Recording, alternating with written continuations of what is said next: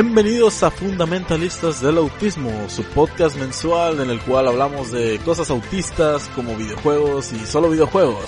En esta ocasión nos acompañan cuatro grandes personas, cinco contándome, así que los presento. Basho. Aló. Antua. ¿Qué, qué, qué pedo, morro? ¿Qué Milagrosamente Anto hoy nos acompaña y no está poniéndose un pedo. Pero bueno, ya. Después está Nacho. Tu joya, chabones. Después el NX. ¿Qué hongo? Y por último su servilleta. Yo. En esta ocasión, como ya es costumbre, vamos a hablar un poquito de lo que hemos jugado en el mes cada uno. Así que, LNX, ¿por qué no empezamos contigo? ¿Qué has hecho en este mes? Varias cosas, entre ellas, terminar Autómata. Me gustó bastante, súper recomendado. Si piensan comprarlo, háganlo, no se arrepienten. También jugué Kingdom Hearts, con eso de que salió el remaster para PlayStation 4. Fui a casa de un amigo y estuvimos jugando el primero. No recordaba que tuviera tantas partes donde te quedaras y ahora qué hago. Y tampoco la cantidad de grinding. Obviamente practicar Dead or Alive, Garou, Schoolgirls. También estuve un rato jugando Necrodancer con amigos. Muy diferente. Gravity Rush, que lo estoy todavía trabajando para poder ir a la secuela. Breath of the Wild, que ya por fin lo pude jugar. Más que nada en, en CEMU, que no corre tan chido, pero corre. Y por último, Persona 5, que lo estoy empezando, me está gustando. Igual y algunas cosillas son un poquito... No me, no me dejaron la misma impresión de cuando jugué por primera vez el 3 o el 4, pero sigue estando bueno. Y eso es todo lo que he estado jugando en el mes. Nice. Ahora con nuestro Godín favorito, Antua, ¿qué has hecho? ¿Qué hiciste en el mes pasado que te ausentaste por irte a poner una peda y en este? Uh, en los dos meses. en los dos meses que falté. Bueno, ya son dos meses que hice cosas. No hice casi nada, pero hice cosas suficientes, ¿no? Eh, pues no sé, mire, jugué, en su mayoría jugué más, este, me compré el Need for Speed del Most Wanted 2012, el re- bueno, no es remake, sino, o el nuevo Most Wanted de Play 3. Lo estuve jugando, está chido, es una propuesta diferente a lo que era anteriormente, eh, no sé, el Car yo es que yo vengo del Carbon Most Wanted de Underground 2. Digo, es diferente, obviamente se siente el putazo porque no jugué ni el Pro Street, Hot Pursuit, ni ninguna de esas mierdas. Pero sí me gustó bastante. Dentro de lo que queda porque es muy cortito, así como que, ah, ya lo acabé, ahora qué mierda. Eh, estuve, volví a jugar Smite porque ya le pedí a mi carnal el, el Play 4 y ya lo tengo aquí en, en donde estoy viviendo. Y dije, eh, morro, ¿te lo, ¿te lo dejas caer o qué? Simón. Y ya me lo trajo y volví a jugar Smite. Porque, digo, ahí es donde lo jugaba porque mi pinche compu no lo corre. Digo, eh, está bien. Me metieron más mierdas, pero sigue lo mismo, así. eh, Se, se hacen los builds igual y todo se juega igual, ¿no? Pinche juego. Volví a jugar Dark Souls 3 nada más por los DLCs. Eh, los DLCs están buenos, pero eh, no, no me gustó que fuera tan cortito el primero, el de Arian Arianel. No sé por qué, el, el, el último DLC del Runger City está bueno, pero tengo mis peros con los mapas. No sé, no me gustaron mucho los mapas, por así decirlo. Sí, Buenas cosillas. Ahora, Basho, ¿qué has hecho tú en este mes? Bueno, este mes he jugado varios juegos. El primero de ellos fue Town of Salem. Este es un juego más o menos de ser sociable con 14 personas distintas. Cada uno tiene como un rol específico en el pueblo y tienes, dependiendo de tu rol, cumplir la cierta misión que tienes. Es interesante. También jugué Tricky Towers, el Tetris con físicas. Jugué con nuestro buen amigo Miguelito. Son muy buenas las partidas, pero si estás jugando en solo no te llena. Saber con quién jugar este juego. Después jugué dos drum hacks. Uno, uno de ellos es Super Mario World One Mind, que consiste en de 1 a 5 segundos hay como un contador que te cambia de control 1 a control 2. Esto hace de que de repente, si estás jugando dos personajes, uno a veces controla Mario y de repente, en cierta cantidad de tiempo, el otro jugador que tiene segundo control empieza a controlar tu personaje. Ahí yo lo jugué con teclado que mi mano derecha controla las flechas y mi izquierda los botones. Y cuando sonaba hacía lo contrario, que mi izquierda controlaba los controles y la derecha controlaba los botones. Fue interesante, no lo llegué a pasar. porque se metió escuela en el camino. Después hubo otro ROM que de Donkey Kong Country 2, de Los Levels. Es difícil, lo pasé hace poco, me faltaron nueve bonus que no sé dónde rayos están. Estoy en la búsqueda. También jugué el nuevo modo de Shovel Knight, Spectre of the Torment. Está muy bueno, me gustó. Ahí se siente que se enfocaron más en controles que en más o menos diseño. Pero lo que tiene sí es, es, es hardcore. Sí me gustó mucho cómo está Spectre of Torment. Y el día de hoy jugué parte de Bomberman de Mega Drive. Descubrí que es Super Bomberman 3 de Super Nintendo. Casi es lo mismo. Y eso jugué este mes. Nice. ¿Y tú, Nacho? A ver, yo no jugué tantas cosas, pero es porque fueron cosas a las cuales tuve que dedicar un montón de tiempo. Principalmente Pillars of Eternity, la última vez creo que dije que hice el stream aquel con el Shanter que me duró como dos horas y nada más. Pues desde entonces a día de hoy le metí 100 horas al juego, ya me hice una Cypher, que es un personaje que requiere encajar golpes para ganar puntos mágicos e invertirlos en magias. Eh, voy 100 horas como dije, en esas 100 horas eh, me puse todo lo que es el juego base, tirarme al pozo donde creo que está el final boss y creo que ya he hecho la mitad del segundo DLC, que es el último DLC también. En teoría no me falta mucho, yo creo que antes de las 120 horas me lo paso.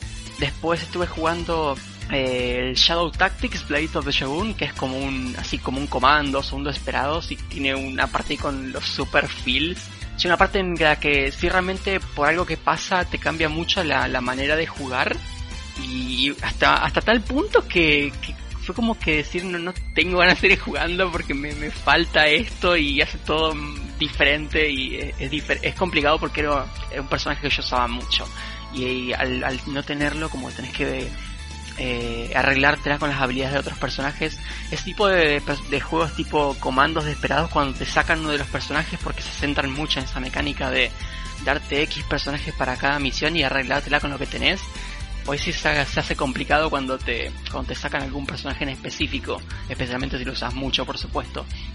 Después, al igual que Anto, estuve jugando Dark Souls 3 por el tema de los DLCs. También me gustaron. Tampoco diría que me hayan encantado, pero están buenos. Lo jugué con una build de Quality. Tenía normalmente un, un arma ágil que usaba casi todo el tiempo y tenía otra arma pesada que usaba de vez en cuando para hacerle one shot a las cosas. Y por último, estuve jugando que lo empecé hoy, eh, Park, que es como una aventura de, de Lucas. Creo que está metida en ese, en ese, juego gente que trabajó en LucasArts en la época. Está lleno de referencias y en algunos aspectos parece que es un poco como el Laili que dice la gente que los desarrolladores emularon demasiado bien hasta puntos prejudiciales lo que era un plataformero de la época. Pues este juego también tiene sus cositas que podría haber aprovechado que ya avanzamos 20 años y no sé, cosas tan básicas como poder mover los personajes a la vez al mismo punto, no encontrar cómo se hace, creo que no se puede. Y a veces es molesto tener que andar moviendo personajes de uno en uno porque en ciertas secciones manejas a más de un personaje a la vez. Pero en general tiene buen sentido el humor y en aventuras gráficas que intentan emular un poco lo que es eh, más o menos lo que eran las aventuras retro es lo mejor que juego con diferencia, pero con muchísima diferencia. La verdad que está muy bueno. Solamente le he puesto como 4 o 5 horas, pero ya me gusta lo suficiente como para querer internarme y seguirlo. Y eso sería bastante poco, pero cosas a las que le he metido muchas horas. Nice. Yo por mi parte he estado bastante ocupado este mes por final de 4 y esas cosas, pero he podido probar un par de cosillas. Por fin dejé Battlefield 4 para adentrarme en otro shooter, que en este caso sería Counter-Strike Global Offensive. Que le he metido un chingo de horas desde que, lo, que me lo regalaron hasta acá. He jugado Civilization 5. No soy mucho de ese tipo de juegos, pero ese juego hizo clic conmigo. Y le metí bastantes horitas. De ahí me regalaron Bayonetta, no lo había podido jugar y ahora que salió en Steam, Está súper bueno el juego, me encanta y el port es muy bueno. Hasta ahorita, hasta mi PC lo corre súper bien. Creo que ha sido todo lo que... Ah, y los DLCs de Dark Souls 3. Eh, Ariandel se me hizo súper corto igual. Eh, está 2-3. Ringed City no lo he podido continuar, pero espero poderlo continuar esta semana. Y ha sido todo lo que he jugado en este mes. Así que sin más preámbulo, podemos pasar a la parte main de nuestro programa, del podcast, que es cada uno hablar de su juego que ha elegido para compartirlos con todos ustedes. En este caso vamos a empezar con LNX. LNX, ¿qué juego nos traes ahora? Hoy les tengo un juego muy especial de mi niñez que no recibe mucho reconocimiento y verdaderamente es una gema oculta del Nintendo Entertainment System. El día de hoy les hablaré de Mitsume Gatoru.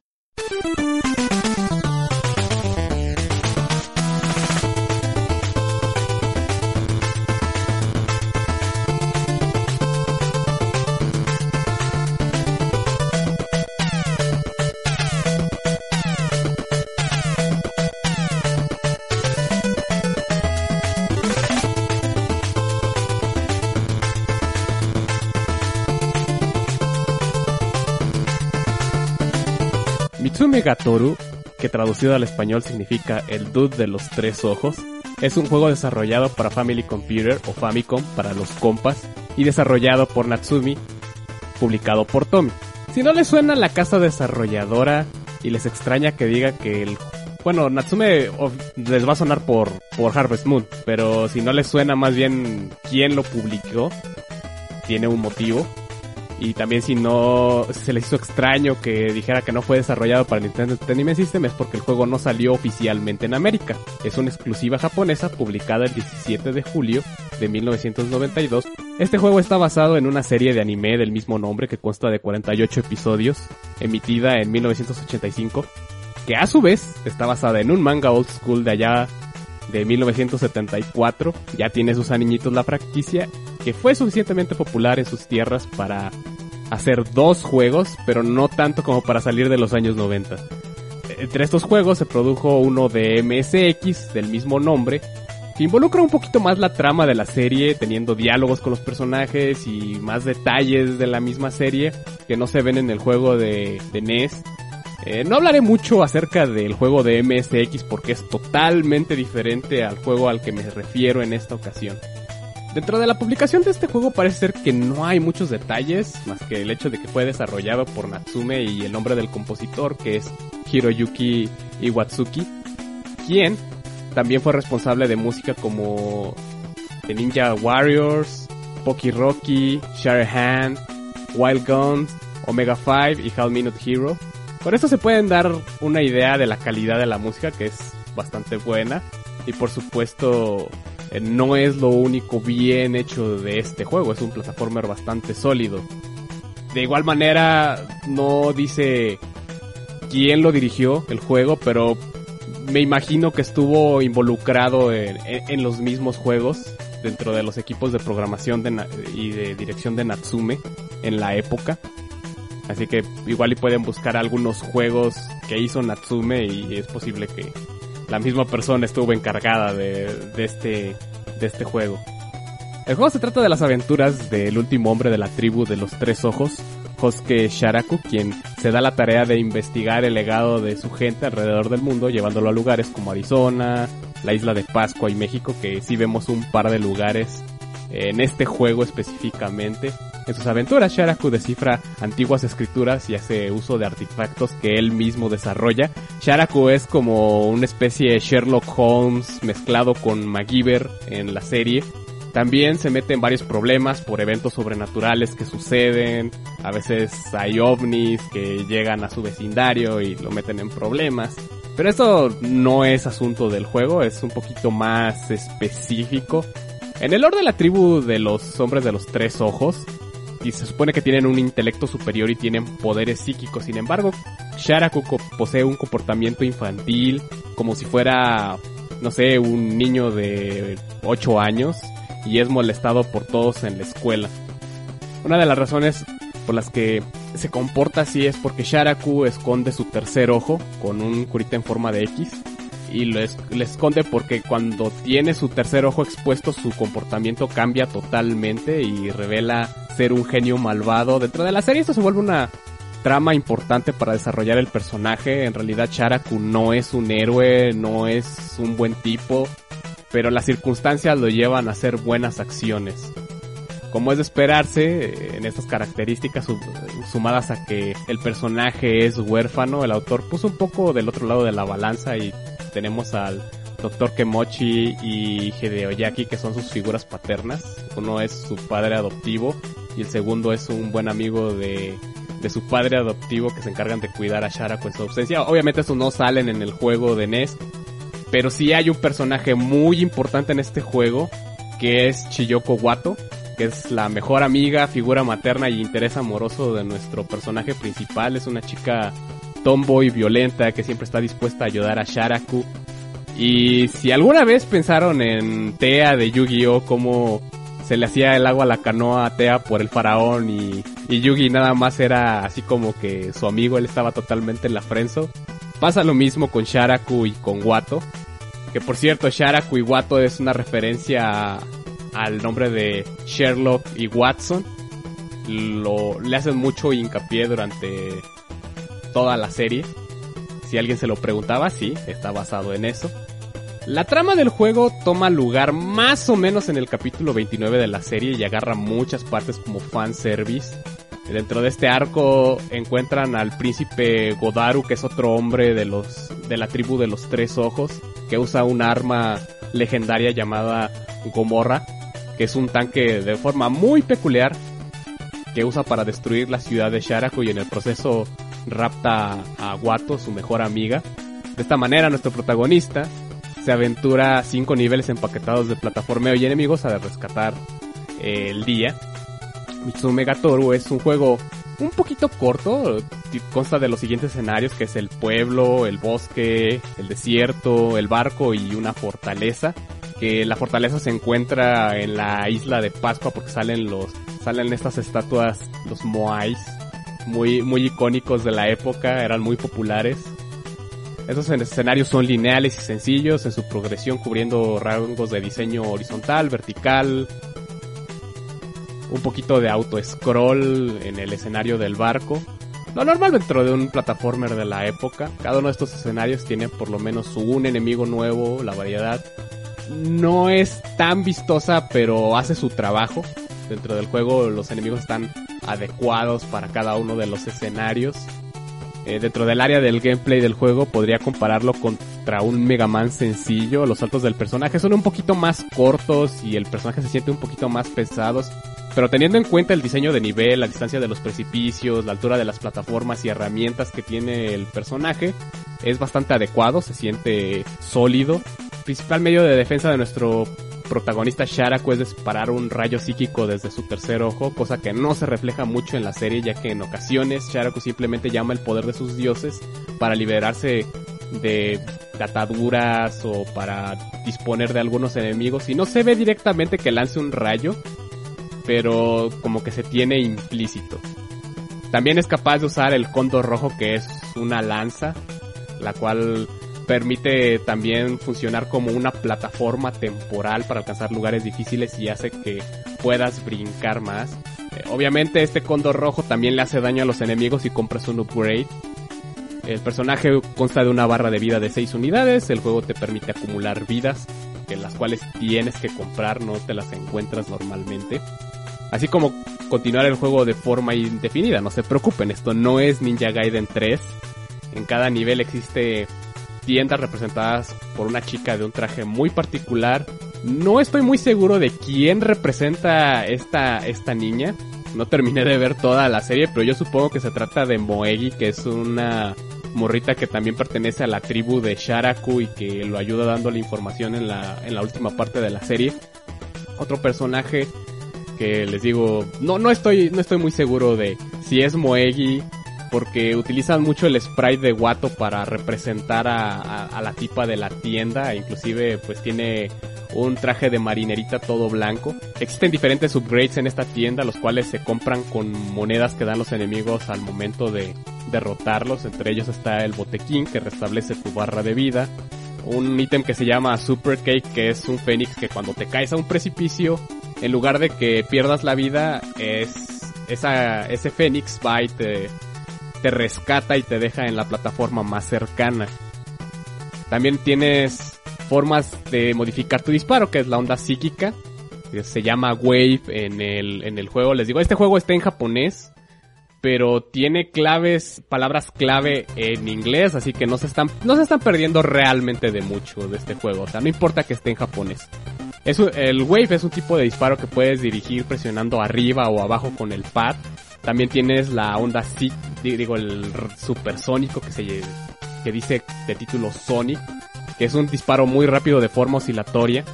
Hiperaura, que tiene como título Hyper, que es un disparo normal pero hace tres golpes por disparo, es un poquito más lento, hace más daño y tiene más rango.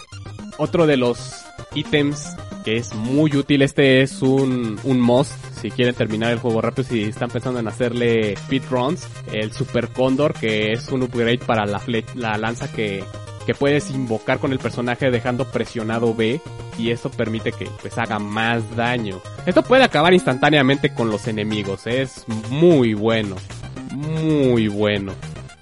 También pueden comprar vidas extras, creo que cuestan 5000 monedas. La verdad es que no necesitan comprar vidas extras a menos de que quieran hacerlo sin continuous, pero no afecta nada del hecho de continuar el juego. El único detalle con estos ítems es que si pierdes una vida, pierdes todos los ítems comprados. Pero dado que cada nivel tiene una tienda y que te dan mucho dinero, eh, no es un problema. El juego consta de una mecánica muy interesante con el dinero, en el cual si le disparas suficientes veces las monedas aumentan su valor, se hacen más grandes y aumentan su valor. También en algunas partes de los niveles hay un bonus escondido que si le disparas a ciertas partes del nivel que parece como si no hubiera nada, sale como un pollo. Que en realidad es, es un personaje que también sale en la serie. En algún momento Sharaku se encuentra un huevo en una de sus aventuras, lo cuida y sale un, un, eh, un ave llamado Moa que le dicen, le dan el mismo nombre de Moa, pero es un Moa muy particular que puede volar. Entonces en este juego el Moa sale, vuela y mientras vuela va dejando un montón de monedas. Es el, el bonus que, que te da el juego. Les digo, comprar ítems no es difícil, es bastante fácil. Si tienen curiosidad de qué es un MOA, lo pueden buscar en Wikipedia, creo que es lo primero que, que sale. A- Es, es, es curioso porque a pesar de que estos animales no tienen alas en esta serie, vuela y es, es bastante cómico. Y se me hace muy bien en, en el aspecto de fanservice para quienes vieron la serie y disfrutan la serie y compraron este juego. Es bastante disfrutable en todos los aspectos, como les digo. Diseño es sencillo, no está tan difícil si tiene un par de retitos y ustedes no están muy acostumbrados a, a jugar juegos de plataformas y si ese no es su campo, pues igual y tiene un par de retos no muy difíciles. La música, la música me encanta, es muy buena. Si alguna vez han escuchado Share- la música de Share Hand, tiene una composición muy similar y obviamente porque es del mismo autor. También los, los gráficos están muy decentes. Nada más hay un par de cosas que están mal representadas con respecto a la serie del juego. Por ejemplo, Sharaku, su uniforme es negro y trae una camisa blanca. Y en el juego su uniforme es azul y trae una camisa negra, pero pues nada que le quite al juego, obviamente. Es nada más si, si son fans hardcore de esa serie, pues sí, sí igual les molesta tantito. Les digo, si bien en el material original Sharaku no es un héroe, está muy bien fundamentado. Este dude siempre trata de ayudar a su amiga Guato cuando se mete en problemas y como la raptan en este juego. Es la única excusa, es la única excusa que nuestro protagonista necesita para hacer el bien por el día de hoy. Y realmente no muestran que esté salvando al mundo por iniciativa propia o porque quiera hacerlo. Inclusive hay una traducción al español de este, de este, no del español, no, de, al inglés de este juego, en el cual les narran un poquito de lo que está haciendo, pero les digo, no, nada de que tenga que salvar al mundo, nada de palabras cautivadoras de Sharaku, es un poquito, pues, no es muy noble este juego realmente en su aspecto, no es como en Mario que rescatas a la princesa porque su reino la necesita. No duden en probar este juego, es bastante bueno, inclusive si les da problemas, el juego trae una dificultad easy. Puede decirse que es un juego sólido, representativo del material original. Desafortunadamente este juego no está disponible en la consola virtual que yo sepa, por lo menos no en América, igual y lo, está en, en Japón. La verdad no tengo idea, no encontré información al respecto. La única manera de jugarlo en lo que a mí respecta es consiguiendo un cartucho o emulándolo. No les recomiendo comprar el cartucho original ya que está valuado más o menos en 300 dólares. Las copias son un poquito más baratas. Esas van de 10 a 20 dólares dependiendo del estado, la calidad. E inclusive pueden conseguir cartuchos que tienen varios juegos y que contienen el de Mitsume Gatoru. Obviamente esto no es tan legal y tampoco es tanto para los coleccionistas, pero la verdad pagar 300 dólares por el cartucho se me hace una exageración. Entre otras, emulado es, es, es una cuestión sencilla y lo pueden jugar en inglés. Una ventaja de jugarlo emulado es esa, jugarlo en inglés. Pero les digo, no es necesario leer para disfrutarlo. Eh, no quise hablar mucho acerca del, de los niveles porque técnicamente estaría spoileando el juego porque eso es lo que hay en el juego, los, los niveles. Igual y le voy a preguntar a mis compañeros qué les pareció, cuál fue su nivel favorito, qué, le qué les parecieron los jefes y de ahí ya pueden tener un poquito más el, el contexto de este juego. Basho, que Nacho te ofreció como, como voluntario. ¿Qué opinas del juego? Bueno, el juego fue como una montaña rusa. Porque había varias partes de que sí se nota que era un juego más o menos relajado, que no tenías que hacer muchas cosas. Y había segmentos muy específicos. Me acuerdo del segundo nivel de una parte de no quiero decir mucho, pero que hay un salto muy truculento que tiene que ver conforme viento y que hay dos. Ah, ya. Ahí perdí, no miento, 12 vidas. Sí, es que hay unas partes donde te están jalando mientras estás saltando o estás parado, entonces...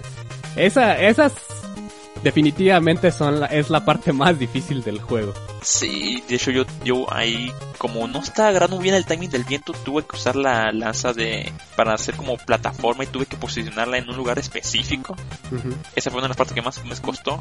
Y nivel favorito yo diría que el último. Sí. ¿La música o, o las, las mecánicas en general? En, tanto música como mecánicas. Sí, el, el, último nivel es, es bastante bonito. Igual ya a muchos les parece la primera vez que lo juegan difícil, pero yo estoy de acuerdo contigo. La parte donde te jalan mientras estás saltando o cuando estás en, plataformas se me hace un poquito más difícil y es fácil morirte ahí. Nacho, que yo sé que lo jugaste. No te escondas detrás de Antua. No, mira, en, en caso de vamos específicamente de niveles, como que no sabría bien qué decir porque eh, la mayor parte del juego me la pasé hace bastante y después me acordé que lo había dejado de dropeado y creo que me faltaba un solo nivel o dos, no me acuerdo porque el último nivel es medio largo. Eh, me acuerdo que el segundo nivel me gustó por el tema ese de la mecánica de, empujar a los bichos rosas, este, con los disparos estaba buena. Eh, el último nivel también me gustó por el tema de que a veces te ofrecen múltiples caminos y te recompensas si tomas el más difícil con alguna tienda o algo por el estilo. En cuanto a lo más difícil, recuerdo que el final boss me gustó bastante.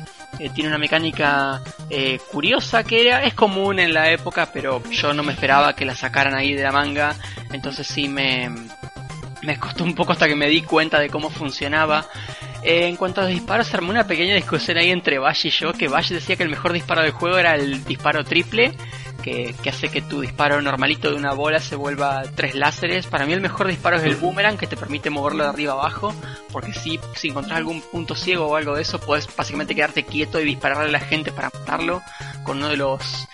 En el... ¿Cómo se llama? En el, nivel final hay varios enemigos de esos que te puedes aprovechar que tienen mucha vida porque es como una suerte de mini boss y si te paras en un lugar específico es apretar arriba, disparar y los haces mierda y como después de que los matas te curan, pues, te puedes quedar ahí quieto y que te peguen, da igual. a mí el boomerang es súper útil en ese aspecto. Entonces no hay amor para Sonic. bueno, es que sí. Cada, cada uno de los disparos tiene su. Su oportunidad para brillar. Y puedes comprar los tres, puedes tener los tres, y cuando pausas y apretando select puedes cambiar el tipo de disparo. O sea no, no hay por qué casarse con uno, puedes usar el que más te convenga en el tiempo que tú quieras. También el, el, jefe final es bastante, se me hace bastante, bastante gracioso. En su tiempo yo lo jugaba, yo jugaba, yo veía jugar a mi papá este juego. mi papá siempre se burlaba de que el, el, la primera fase del jefe final parecía un mono fumando un cigarro no sé si soy el único que, que lo vio así alguna vez en su vida. Porque supone que es un tanque. Semna, Antoine, ¿lo jugaron? No, yo no pude jugarlo, no tuve tiempo. Nelson. Ah, güey, no tuve tiempo, la neta tampoco. Bueno. Pero sí escucha bien a lo que comentan, digo. Pero qué tal, no, no hablaste mucho de lo que es el soundtrack. ¿Tiene buenas rolitas? güey? Sí, bueno, en cuanto a la música, les digo, es muy similar a Hand y Ninja Warriors. Se, se pueden escuchar inclusive algunas partes que se pirateó de los otros juegos. Eh, la todo, todo te da el ambiente. Normalmente las partes que son, entre comillas, eh, spooky, que son la cueva y la parte interior del barco, tienen, tienen ese, ese ambiente misterioso. Pero creo que el, el pedazo de OST que se, se gana el, el premio en este juego es el del último nivel que te da el ambiente sci-fi. Utiliza muy bien el chip de sonido del NES. Utiliza de manera muy buena. Entonces, na- nadie tiene nada más. ¿Alguna otra opinión? Chicle, cacahuates, mueganitos, ¿no? Pues bueno, eso se vendría siendo todo de Mitsume Gatoru. Lo recomiendo ampliamente. Es un juego cortito. Los speedruns van de 18 minutos. Ya cuando se lo saben lo pueden acabar en, en 20, 25 sin hacer cosas fancies. Eh, igual y no, no se llevan más de dos horas la primera vez que lo juegan, seguro. Es un juego cortito, disfrutable. Pruébenlo. Pues ahí está, chavos. Si tienen tantito tiempo libre y quieren un juego rápido que puedan disfrutar tantito en un poco tiempo libre que tengan, unas dos horitas, tres, pues está, está Mitsume Gatoru. Eh, Pero ahora, si no traen ganas de un juego de, pues de plataformeo se podría decir, y de ese tipo, Basho nos traen un jueguito bastante diferente, así que Basho, ¿por qué no nos hablas de qué jueguito nos, del jueguito que nos traes? Bueno, yo voy a hablar de un juego que no lo jugué en su tiempo. De hecho, lo descubrí después de, creo que seis años después. Y fue uno de los juegos que me mostró de que los juegos de carrera pueden llegar a ser 2D. Yo les voy a hablar de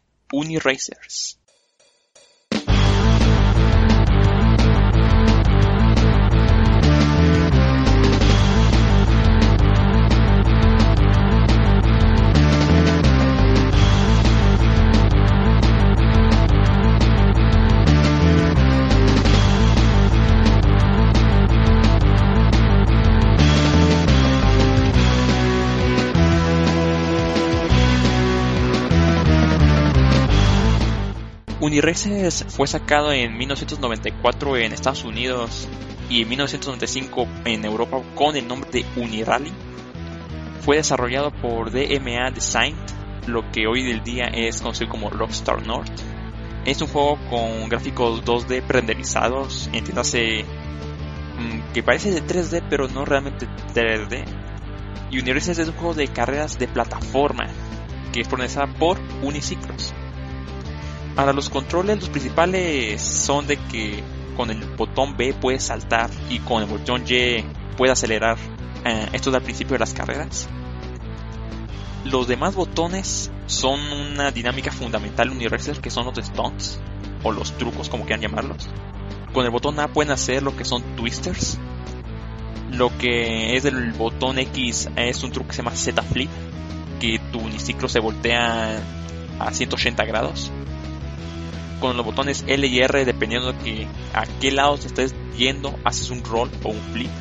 La diferencia es que el roll avanzas hacia adelante y el flip avanzas hacia atrás. ¿Y por qué eso es fundamental para Uniracers? Porque como es juego de carreras, al momento de hacer stunts y aterrizar perfectamente, ganas aceleración. Digo aterrizar perfectamente porque si es que sufres daño al caer, te quita velocidad. Así de que si haces trucos, dependiendo de cuántos trucos hagas, agarras más aceleración. Pero de tener cuidado de hacer lo necesarios porque si fallas, pierdes toda tu aceleración y pierdes aparte mucho más velocidad. Ahora en Universal hay varios tipos de carrera. Es la carrera normal, que es representada con una flecha recta. El circuito, que es representada por una flecha en círculo, que consiste en un circuito con determinado número de vueltas, porque no todas son tres vueltas, y uno que es Stones, que es representado por una flecha circular que apunta hacia arriba. En esa de Stones hay que romper una marca de puntaje, y dependiendo de cómo haga los trucos va ganando, va aumentando este puntaje. Una cosa que hay que recalcar en este tipo de carrera es de que aunque los Stones hagas muchos que te den bastantes puntos, no los puedes repetir tanto. Porque cuando lo haces por primera vez, a la segunda vez, ganas la mitad de ese puntaje. Así que hay que variar en tus trucos. Ahora, cada copa, porque este juego se mantiene por copas, se compone de dos carreras, dos circuitos y un stunt. Ahora, algo fundamental de Uniraces es ver cómo está la pista, porque está mm, variada por varios colores. La que es verde y azul, ya que es segura y puede hacer trucos, eh, no sé, por twister o rolls. Cuando cambia a azul y roja, es que haber un cambio de terreno. Esto te advierte porque si estás haciendo trucos, te dice que te detengas porque el cambio de terreno te puede perjudicar o te puede beneficiar. Aquí impacta un poquito más de que debes aprenderte más o menos las pistas por primera vez. Para que la cosa te está dando tanto problema, debes aprender la pista y saber cuándo y cuándo no hacer trucos. Después hay una como espiral brillante que es de de gris, azul y creo que blanco. Esto hace como que cambie tu dirección porque te voltea de pista y esto se usa como en curvas super cerradas. También hay un color que es como un rojo y amarillo que es como cuadrícula. Que esto te dice que va a haber un obstáculo adelante. Entre ellas hay unas caídas, hay unos brincos largos. O uno de los entre menos más utilizados. Pero en ciertas partes uno de los más molestos es un gel morado. Que te quita toda la velocidad que tienes. Y por último, que es el importante, el azul y amarillo, que significa que la meta está próxima. Aparte también hay unas como tipo flechas que parpadean y te impulsan al lado que te están señalando. Esto es para cambiarte de dirección dependiendo de cómo quiere que, cómo se supone que está yendo la pista. Ahora, en curvas, en curvas fuertes, que son como que estás yendo hacia arriba de la curva y de repente se acaba la pista, ahí tienes que más o menos reaccionar y hacer un stunt, ya sea un roll o un Z flip para agarrar aceleración y no perder, para no sufrir un golpe y perder aceleración. Ahora, hay varias copas Uniracers, hay lo que parece ser 8, hay cuatro activadas que es Crawler representada por un caracol, Shuffler que es representado por una tortuga, Walker que es, creo que es un puercoespín, no sé si es un erizo, según yo es un puercoespín, y Hopper representado por una rana. Ahora, al principio de estas copas te va a enfrentar a la, copa, la medalla de bronce. Y tu uniciclo rival se llama Bronze. Sí, bronce, bronce, sí, es un juego de palabras de nombres. Una vez que consigas la medalla de bronce en estas cuatro copas, se desbloquean las dos siguientes, que es Jumper, representado por un conejo, y Bounder, representado por un canguro. Cuando haces estos en bronce, vas a notar que no se necesitan las dos siguientes. Aquí es cuando te puedes volver a regresar a las primeras copas y vas a notar que en la parte de abajo donde dice bronce ahora vas a aparecer silver. En esta opción se puede cambiar el AI de con el tu rival de bronce a silver y más adelante a oro. En silver te vas a enfrentar a el uniciclo de nombre Silvia en la, inteligencia artificial de Uniracers es escalable más o menos bronce es tu rival tutorial el que te dice más o menos en qué partes son trucos seguros y en más o menos te guía en el escenario. Sigue por otra parte es un poco más, digamos que violenta, porque ella empieza a hacer más trucos y mucho más seguidos.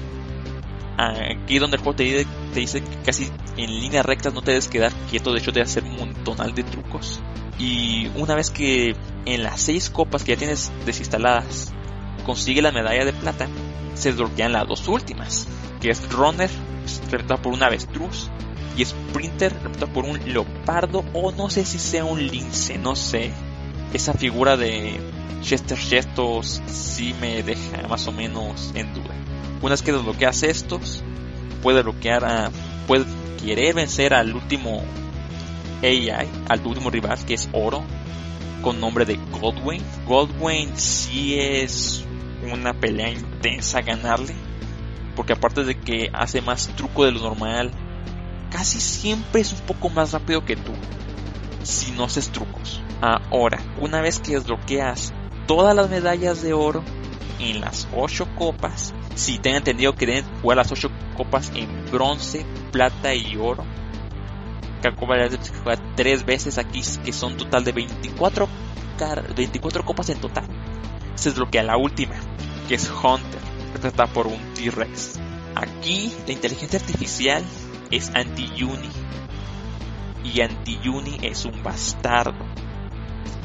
Porque aparte que es un poco más difícil que el Goldwing, este sí es más rápido que tú. Sus trucos le dan mucho más aceleración que a ti. Y aparte el bastardo hace trampa. Las trampas que te puede hacer Anti-Uni uh, son 8 en total. Uno es Barf Mode, que distorsiona un poco el fondo, que hace que te desorientes un poco porque parece que la carrera va un, un poco más rápido, pero no lo hace. Otra de sus trampas es Power Bombs, que te hace que al momento que rebotes, rebotes como otras tres veces en vez de botar una pequeña parte. El Control Reversed, que sí hace eso, te intercambia los botones del lugar. Entonces derecha izquierda, te cambia el botón B por el botón A, te cambia el botón X por Y, te cambia el botón L por el R. Te cambia todo control por su inverso. Si te hace uno, si hace un control reverse en casi llegando a la meta, ya es pérdida instantáneamente. Eso me ha pasado varias ocasiones. Otra trampa se llama Wobble Moon, que distorsiona un poco la pista, haciendo que se vean con las gráficas de Atari. No se distingue muy bien el, tu camino. El Screen Flip, que te voltea la pantalla.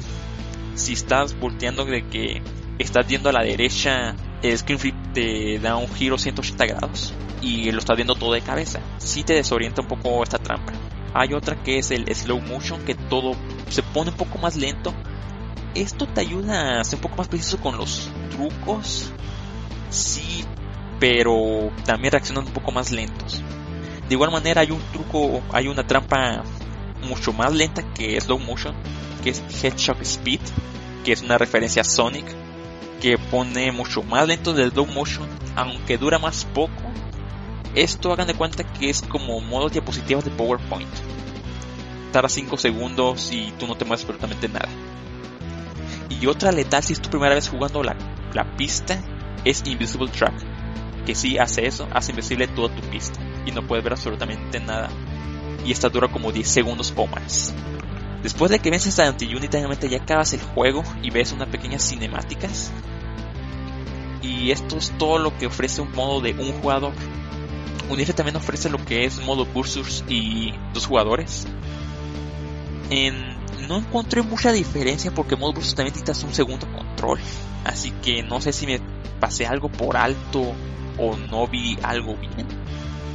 El punto es que en modo de dos jugadores juega las copas que has desbloqueado dependiendo tu save file más avanzado porque si sí hay varios save files hay un total de 16 ciclos que puedes coger cada uno de diferentes colores y nombre el modo de dos jugadores maneja por pantalla dividida que es la pantalla de arriba y la pantalla de abajo ahora con respecto a los nombres en la versión en la, en la opción de opciones vaya redundancia está la opción de poder cambiar los nombres Aquí puedes cambiar cualquier nombre a cualquier uniciclo, pero hay tres nombres que no te deja incluir. Uno de ellos es el nombre Sonic, Sega y Satan. El juego no te permite ponerle esos tres nombres a cualquier uniciclo y te dicen que no es suficientemente genial. Ahora, Universes, eh, la banda sonora es muy buena. Eh, fue compuesta, compuesta por Colin Anderson. Universes tiene dos pistas que no se utilizó en el juego. Una de ellas fue, es posible que haya sido para la opción de menú, mientras que la otra parece que es la canción del jefe final contra Anti-Uni, porque a eso suena, suena a un enfrentamiento final contra un bastardo tramposo. Ahora, se están preguntando, ¿cómo consigo Mini Racers en consola virtual? No se puede. Esto se debe porque Pixar demandó Uniracers. Hubo un problema con Pixar porque como las gráficas eran pre-renderizadas, Pixar creyó que le están robando ah, fun- ah, parte de los gráficos de un cortometraje que, que ellos tenían que se llamaba Red Stream, el sueño de rojo, que consistía en un uniciclo color rojo. Pixar demandó a DMC Studios y salió victorioso, haciendo que cancelaran el hacer más copias de Uniracers. Realmente solo se hicieron, creo que son 300.000 cartuchos y Nintendo co- cortó todo contrato con DMS Studios. Por no hay versión virtual, en no hay Universo está en la consola virtual y nomás se, nomás se puede conseguir en cartuchos o emulado. Y el cartucho usado te cuesta de 8 a 12 dólares y seminuevo con cajita te cuesta 15 dólares. Y esto es todo lo que tengo que hablar por Uniracers. Es un muy buen juego, es algo fuera de lo normal. Y ustedes, amigos, ¿qué opinan de Uniracers? ¿Lo jugarían? Yo lo jugué hace tiempo. ¿Qué tal, men? Mira, yo nada más jugué el multiplayer con un amigo hace ya muchos años, cuando íbamos a este local a jugar juegos de Super Nintendo. Y la verdad es que multiplayer es divertido. El hecho de estar haciendo piruetas y que tu amigo cambia el color de la pista no se da cuenta y se tropieza. Trata de hacer un truco y se tropieza porque el nivel de la, de la pista tiene así una, una curva hacia arriba y se rompe la madre y ah, te la comes doblada es un buen rato de diversión con tus amigos. No me gustó mucho la parte single player ya cuando empieza a hacer trampa el, la inteligencia artificial Rubber Band. Pero no es, no es un juego malo, es un juego divertido realmente. Si me lo pueden jugar con sus amigos, es- está, está muy chido. Nacho, Pues mira, yo como te comentaba, a mí no me gustó, la verdad. Yo ya, ya veía venir que no me iba a gustar. A mí en general los juegos de carrera eh, en dos dimensiones no me gustan. Nunca he podido, por ejemplo, una espina que tengo yo que nunca he podido aprender a jugar, eh, por ejemplo, eh, Outrun, que es un juego completamente diferente porque Outrun eh, simula más o menos, eh, digamos, lo que hoy en día es un juego de carrera estándar, visto en tercera persona y desde atrás. En cambio, Uniracer si se pone en la perspectiva de lo que puede ser más bien un plataformero. Y mm, tiene de bueno que no tenés el problema de la perspectiva, que tanto me cuesta en un juego como Outrun, pero tiene el inconveniente de que eh, no podés ver bien la pista. En un juego como Outrun yo puedo ver que hay una curva y el problema es que no, no calculo bien la perspectiva. En este juego es que el problema es que no puedo saber bien qué es lo que pasa más adelante por cómo, por cómo está hecho. Sí, sí, como yo te comentaba por cuando hablábamos por mensaje, sí entiendo el tema de los colores que de la pista que intentan reflejarte todo eso, pero igual se me hace muy complicado porque es un juego muy muy rápido. Entonces tenés que realmente reaccionar muy bien. También cuando después de un salto estás por caer al- a la otra parte de la pista y se supone que tenés que hacer piruetas para poder ganar velocidad al caer y es muy complicado saber cuándo vas a caer para calcular la cantidad de vueltas que tenés que hacer. Por ejemplo, un juego que también hace algo parecido es el, Sonic All Star Racing Transform. También tenés que hacer piruetas para después ganar un turbo. Eh, pero en ese juego, claro, al ser un juego más moderno, en tres dimensiones, podés ver bien cuándo caes y calculas cuántas piruetas haces en consecuencia. Pero en este juego, por cómo funciona la cámara, es muy complicado hacer ese cálculo. Entiendo la gracia del juego y todo, pero no es para mí. si Uniracers cae en lo que es aprenderte la pista, es brutal para los que juegan por primera vez, sí lo admito. Yo pude disfrutar mejor este juego cuando lo jugué por mi tercera vez. Sí entiendo a lo que se refiere Nacho. Antoine, Semna, A ver, morros. Eh, yo el Uniracers sí lo iba a jugar. eh, pero cuando Bash hacía videos, uh, allá los tiempos retro, cuando los LPs todavía pegaban, ¿verdad? Pues ya lo tenemos que sobrevivir del YouTube. Este, eh, sí lo, sí lo jugué. Me gustó algo, digo, yo estaba acostumbrado, no sé, a veces en mis tiempos casuales jugaba cositas en, en, un, en minijuegos, así, juegos de carreras 2D o algo. Digo, había, mucho, había uno que me gustaba mucho, no me acuerdo cómo se gustaba. Pero este juego de los monociclos, pues yo digo que le falta la herramienta encima, ¿no? Digo, más que nada para pues, completar. Eh, pero o sea, a mí sí me gustó lo que llegué a jugar, güey. Jugué poquito, voy a jugar como una copa y ya, ya lo dropeé, ¿no? Porque pues así es la vida. muy bien.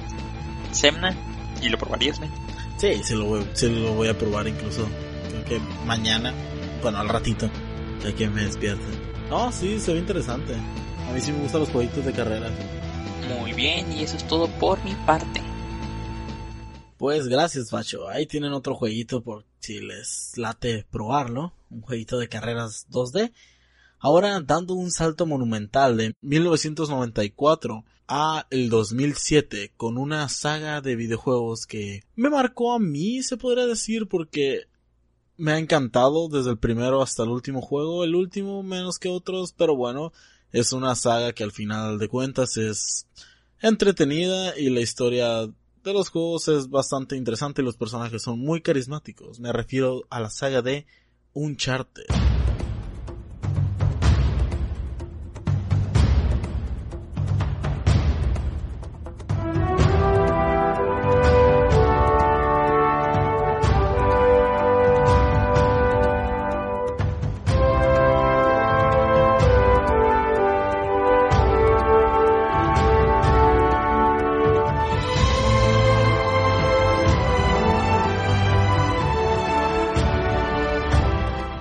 Uncharted Drex Fortune, conocido en España como Uncharted, es un videojuego del género acción-aventura desarrollado por el perro cachondo, o sea, Naughty Dog, y publicado por Sony en la hermosa PlayStation 3. Actualmente hay un port para la PlayStation 4 que va a 60 frames y a 1080p. Y déjenme decirles que es un port muy bien hecho y que vale totalmente la pena. Este juego funciona como el inicio de una saga conformada por cuatro juegos, Uncharted 1, Uncharted 2, Uncharted 3 y Uncharted 4. ¡Wow! Pero cada uno tiene un sufijo, obviamente. Uncharted 1, Drake's Fortune, Uncharted 2, Among Thieves, y Uncharted 3, Drake Deception, y Uncharted 4, A Hay un juego para Vita, pero no voy a hablar de él porque para mí no es canon. Quién sabe si lo sea, la verdad, para mí no, no me importa. La historia del juego, si bien es interesante, no son más que excusa para andar tirando bala a lo idiota y para meter al protagonista en situaciones bastante incómodas en la vida le va a correr peligro y en una que otra termine rompiendo algo o explotando algo de manera espectacular. Ya que iniciamos con el tema, hablemos de una parte muy fundamental del juego, aparte del gameplay, obviamente. Y me refiero a los personajes. Puta madre, son muy carismáticos. El protagonista, Nathan Drake, Nate para los amigos, es un explorador, más que nada un, un cazatesoros, del cual apenas sabemos nada solo que es sarcástico y que por alguna razón es un Iván para las balas y para que las cosas eh, se rompan cuando las toque. Eso me refiero porque el juego tiene bastante verticalidad, así que cuando tienes que escalar, que no te sorprenda que una de cada cinco se rompa y Nate termine golpeado todo jodido. Después están los personajes secundarios, como Sullivan o Sully para los amigos, un amigo de toda la vida, y por último Elena Fisher, una reportera que por X cosa del destino termina Terminan todos los problemas de Nate y obviamente sabremos que al final tendrá un embrollo sentimental con el protagonista. En, al inicio del juego se ven como personajes bastante secundarios y avanzando los juegos terminan siendo protagonistas igual que Nathan. Y listo, esos son los personajes. Parecen sacados de una película de Indiana Jones, ¿verdad? El amigo de toda la vida, el protagonista badass y la chica que termina enamorada de él. Pues sí, la respuesta es sí lo son. No tienen nada más que eso. Y eso hace el juego tan entretenido por los personajes y los, los diálogos en medio de, de tiroteos. Ahora hablemos un poco del gameplay. Este juego es un TPS o un Third Person Shooter con plataformeo. El gameplay es el de un Gears of War más. Cámara en tercera persona, botón para el rol que es el mismo para cubrirse, botón para apuntar, para disparar desde la cadera y si estás apuntando para disparar normal. Eso sí, cargar me costó un puto huevo porque recordemos que es un juego de disparos y tiene que haber un botón para recargar, obviamente. Y entonces el recargar me costó un tanto acostumbrarme porque es un gatillo. ¿Por qué verga usar un gatillo y no un botón? Porque chinga tu madre somos bien edgy y usamos un gatillo en vez de usar un botón. Hay un botón para... Bueno, no es un botón para la granada. Con el pad seleccionas. Solo puedes cargar dos armas puedes cargar una pistola y un arma larga. Entonces con el pad direccional usas que quieres, seleccionas el arma que quieres usar. El AK de toda la vida o una pistola. Y abajo hay unas granadas. Las seleccionas y carajo. Algo muy horrible es que este juego salió... No me acuerdo si fue juego bandera de PlayStation 3. Pero obviamente es un exclusivo. Juegos exclusivos tienen algo muy en particular. Que es que el jugador use todas las features que traen los controles o la consola. En este caso, el control de PlayStation 3 traía un sensor de movimiento. Para intentar tirar la granada tenías que hacer el, el- el control para adelante para tirarla más adelante. Y si querías tirarla un poquito más atrás, la hacías para atrás el control y la- el cálculo de la granada se hacía más para donde estabas tú. Esto sinceramente es una puta mierda. Así de sencillo. Es un asco. No, no, nunca me sirvió de nada y era, era cáncer tirar granadas. También está que cuando ibas en un tronco tenías que balancear al personaje con el control para que no se cayera. Otra cosa que se me hizo una puta mierda porque nunca lo pude usar. Después está el botón para saltar y listo. Ah, pero también tenemos dos botones para ataque melee. Cuadro triángulo. Eh, que el triángulo solo es usado para hacer un combo más rimbombástico, entre comillas, ya que solo si usas tres veces el cuadro peleará solo con puños sin afectar mucho la animación. Si haces cuadro, triángulo, cuadro, hará un combo mortal que básicamente es insta-kill para cualquier enemigo. Nada más sencillo que eso. Dentro del juego hay coleccionables. Estos coleccionables dan puntos por encontrar X cantidad o por matar X personajes, e- X enemigos con armas específicas. Este juego salió cuando la PlayStation 3 aún ni siquiera tenía trofeos. Así que el juego te daba medallas, las cuales te daban puntos para gastar dentro del juego para conseguir armas infinitas, vestimentas y filtros. Sinceramente es un agregado muy interesante. También es que este juego salió cuando los DLCs aún no estaban tan, tan de moda. Pero aún así, esto se siguió repitiendo en todos los juegos y nunca hubo un DLC hasta Uncharted 4, obviamente.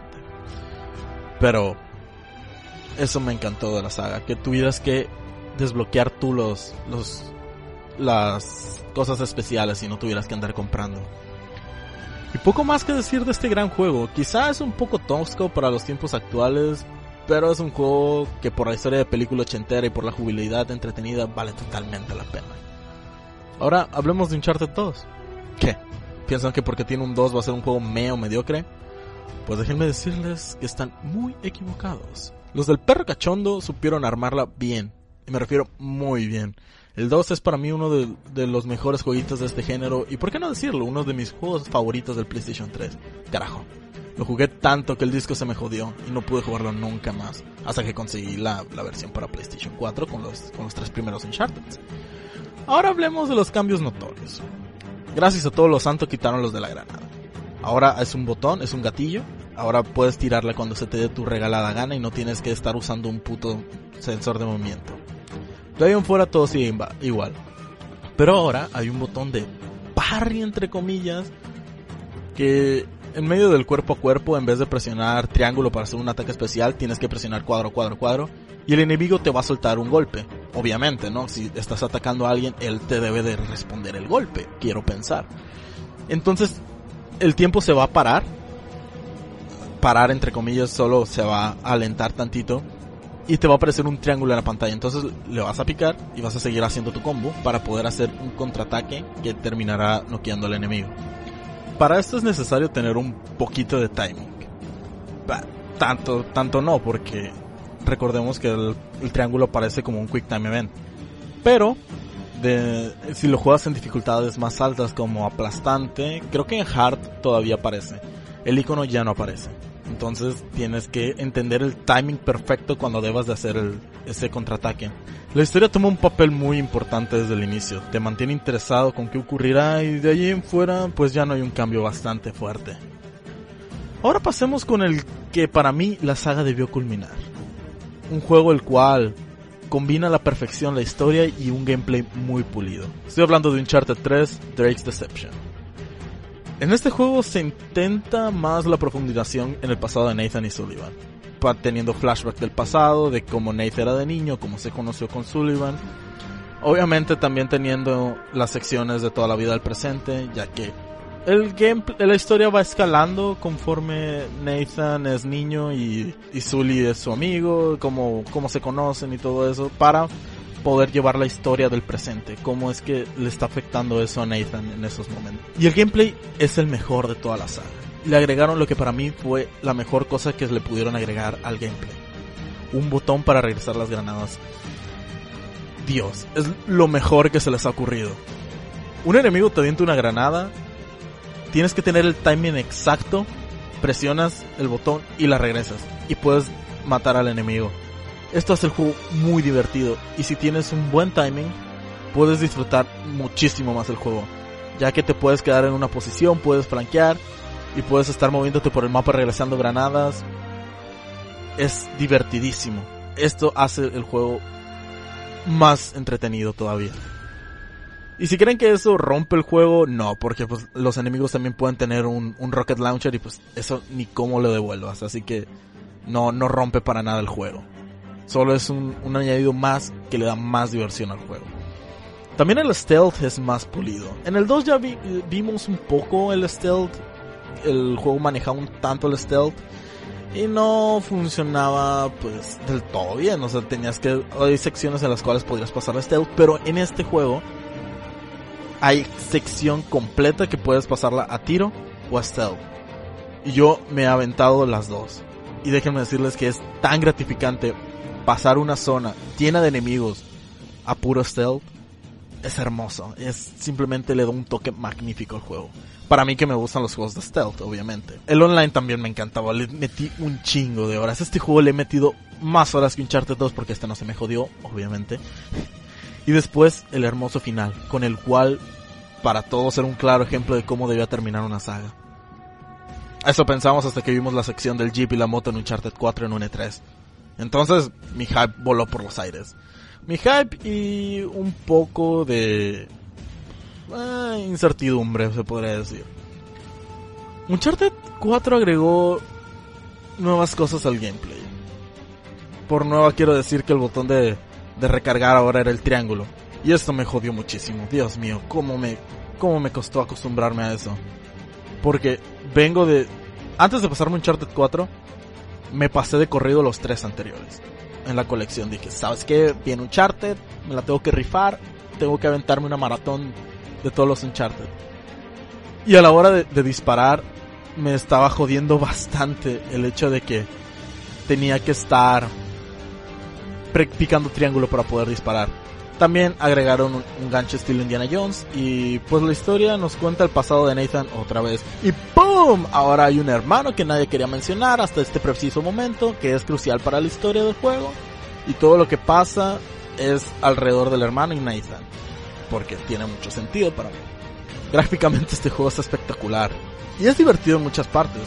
Pero también carece de cosas que me gustaron de otros Uncharted. Le quitaron lo de las granadas, por ejemplo, y ahora tienen que, te tienen que sacar a huevo de tu zona de confort. Digamos que le falta algo. O que le sobra demasiado cine- cinemático. Es muy cinemático para mí el juego. Algo que no me agradó del todo en Last of Us. Y lo implementaron acá. No es una puta película, carajo. Es un videojuego. Déjenme divertirme. Ahora las zonas son más abiertas, entre comillas. Y eso de abiertas me refiero que pasa como en Ocarina of Time. ¿Se acuerdan cuando vieron todo Hyrule por primera vez? Parecía un lugar pasto y el final era... Y al final era un lugar vacío, que tenía entradas a otros lugares, pues aquí pasa lo mismo. Si bien hay diferentes maneras de llegar a un lugar que suelen ser dos o tres y están muy pegadas a las unas a las otras, se siente que son secciones grandes porque sí, que pudieron haberlas aprovechado en otra cosa. Eso sí, tiene partes que me encantaron como ver a Zully y a Nate más viejos, Nate un poco más maduros y conversaciones que son bastante bien hechas. Tiene detallitos que me agradaron, como por ejemplo cuando Nate está, es, Zully está hablando con Nate en el jeep y ves una zona de interés y Nate dice, oh sí, esa cabaña yo la conozco.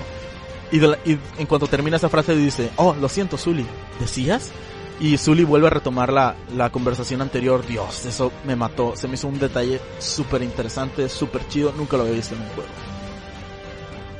Y detalles así me encantan en los videojuegos. Y vendría siendo todo por mi parte. Esta saga la recomiendo muchísimo. Es muy importante para mí. Carajo, fue tan especial que en su tiempo me encontré en el Modern Uncharted en, en eso de cuando tenía 14 por ahí. Y LNX, tú que has jugado la saga Uncharted, ¿cuál dirías que es tu favorito de la saga? El 3. Manos El abajo el 3. Yo sé que el 3 no es la mejor historia, pero creo que es el juego más genial de toda la saga, porque en primer lugar tiene lo de los counters, que es buenísimo, las, las peleas son divertidas precisamente por los counters, tienes como defenderte, tienes como golpear. Igual está muy fácil si lo juegas en las dificultades pues más chafitas, pero ya si lo juegas en hard y no te salen los iconos del counter, está buenísimo, está buenísimo. También el regresar las granadas. Obviamente hay personajes que tienen rocket launchers y obviamente los rocket launchers no les puedes hacer parry y regresar el rocket launcher.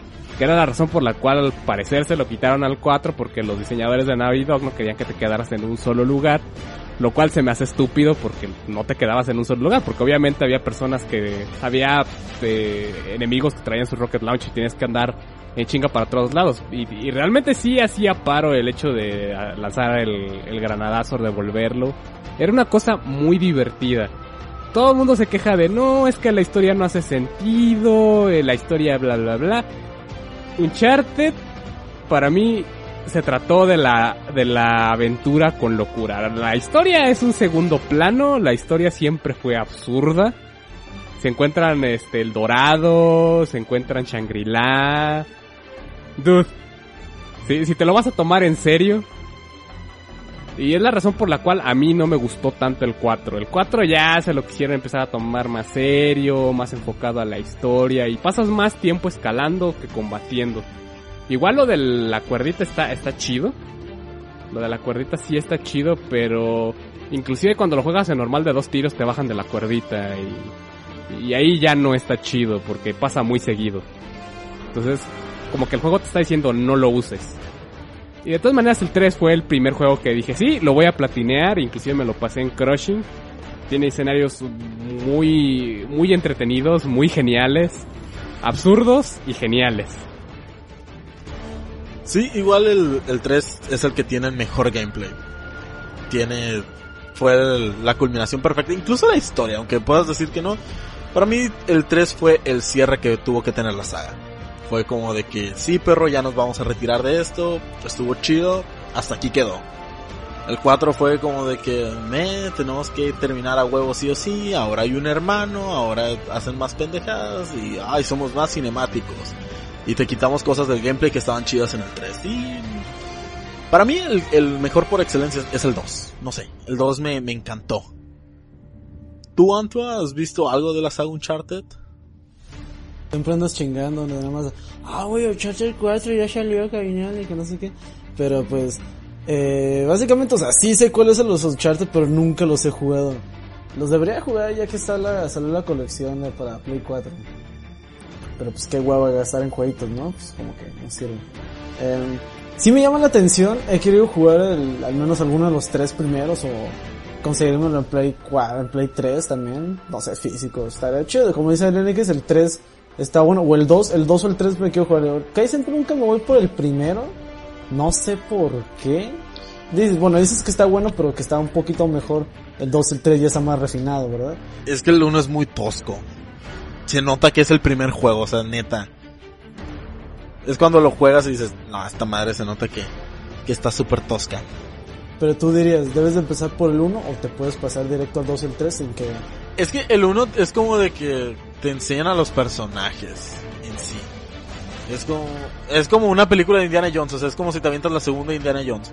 O sea, te van a seguir explicando quién es Indiana. O sea, no hay pedo. O sea, si entras por el, por el segundo, por el tercero, no tienes ningún problema. Yo tengo un amigo que jugó el 3 nada más y es de sus favoritos. Te pierdes los momentos del... Sí, es, que en- es en sí, en sí eso, te pierdes como de que cómo se va desarrollando el personaje en sí. Pero nada más eso, si en serio quieres tirar bala, nada más no importa. ¿Tú, Nacho? ¿Qué onda? ¿Has visto algo? ¿Videitos?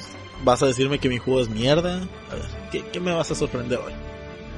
A ver, lo único que he visto de la saga Uncharted fuera de tus streams que nunca terminás y siempre arrancás desde el inicio es eh, un video de como 4 horas de un tipo que se llama Joseph Anderson que habla de toda la saga Uncharted, menos el 4 creo, y de, de The Last of Us. Y son 4 horas mostrando y hablando los juegos. Y lo que he visto es que el gameplay no parece tan refinado como por ejemplo los Tomb Raider nuevos que me encantan y como a mí el tema de la historia no me interesa mucho, por más que sea mejor, pues no me interesarían. Obviamente debería jugarlo para que para ver realmente si me gusta o no, pero también tiene la contra que está en consola y que es un juego que requiere que apunte, si a mí apuntar con control me da cáncer, así otra contra que tiene el juego por la plataforma en la cual ha salido. Así que en, en general no creo jugarlo ni incluso cuando la emulación de Play 3 sea perfecta ni nada, porque el tema de apuntar con control a mí no me va. ¿Y tú, Basho? ¿Tú, tú has visto algo de, de esta saga? Mm, yo solo he visto varios displays, creo que vi uno de tus streams, pero jugado no. Me interesaría jugarlo, no sé, dependiendo de si me interesa en el momento.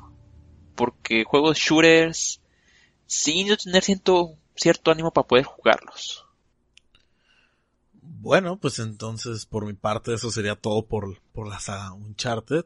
Quizá me extendí tanto, quizá no sé. Ya veremos después de la pinche edición, ¿verdad?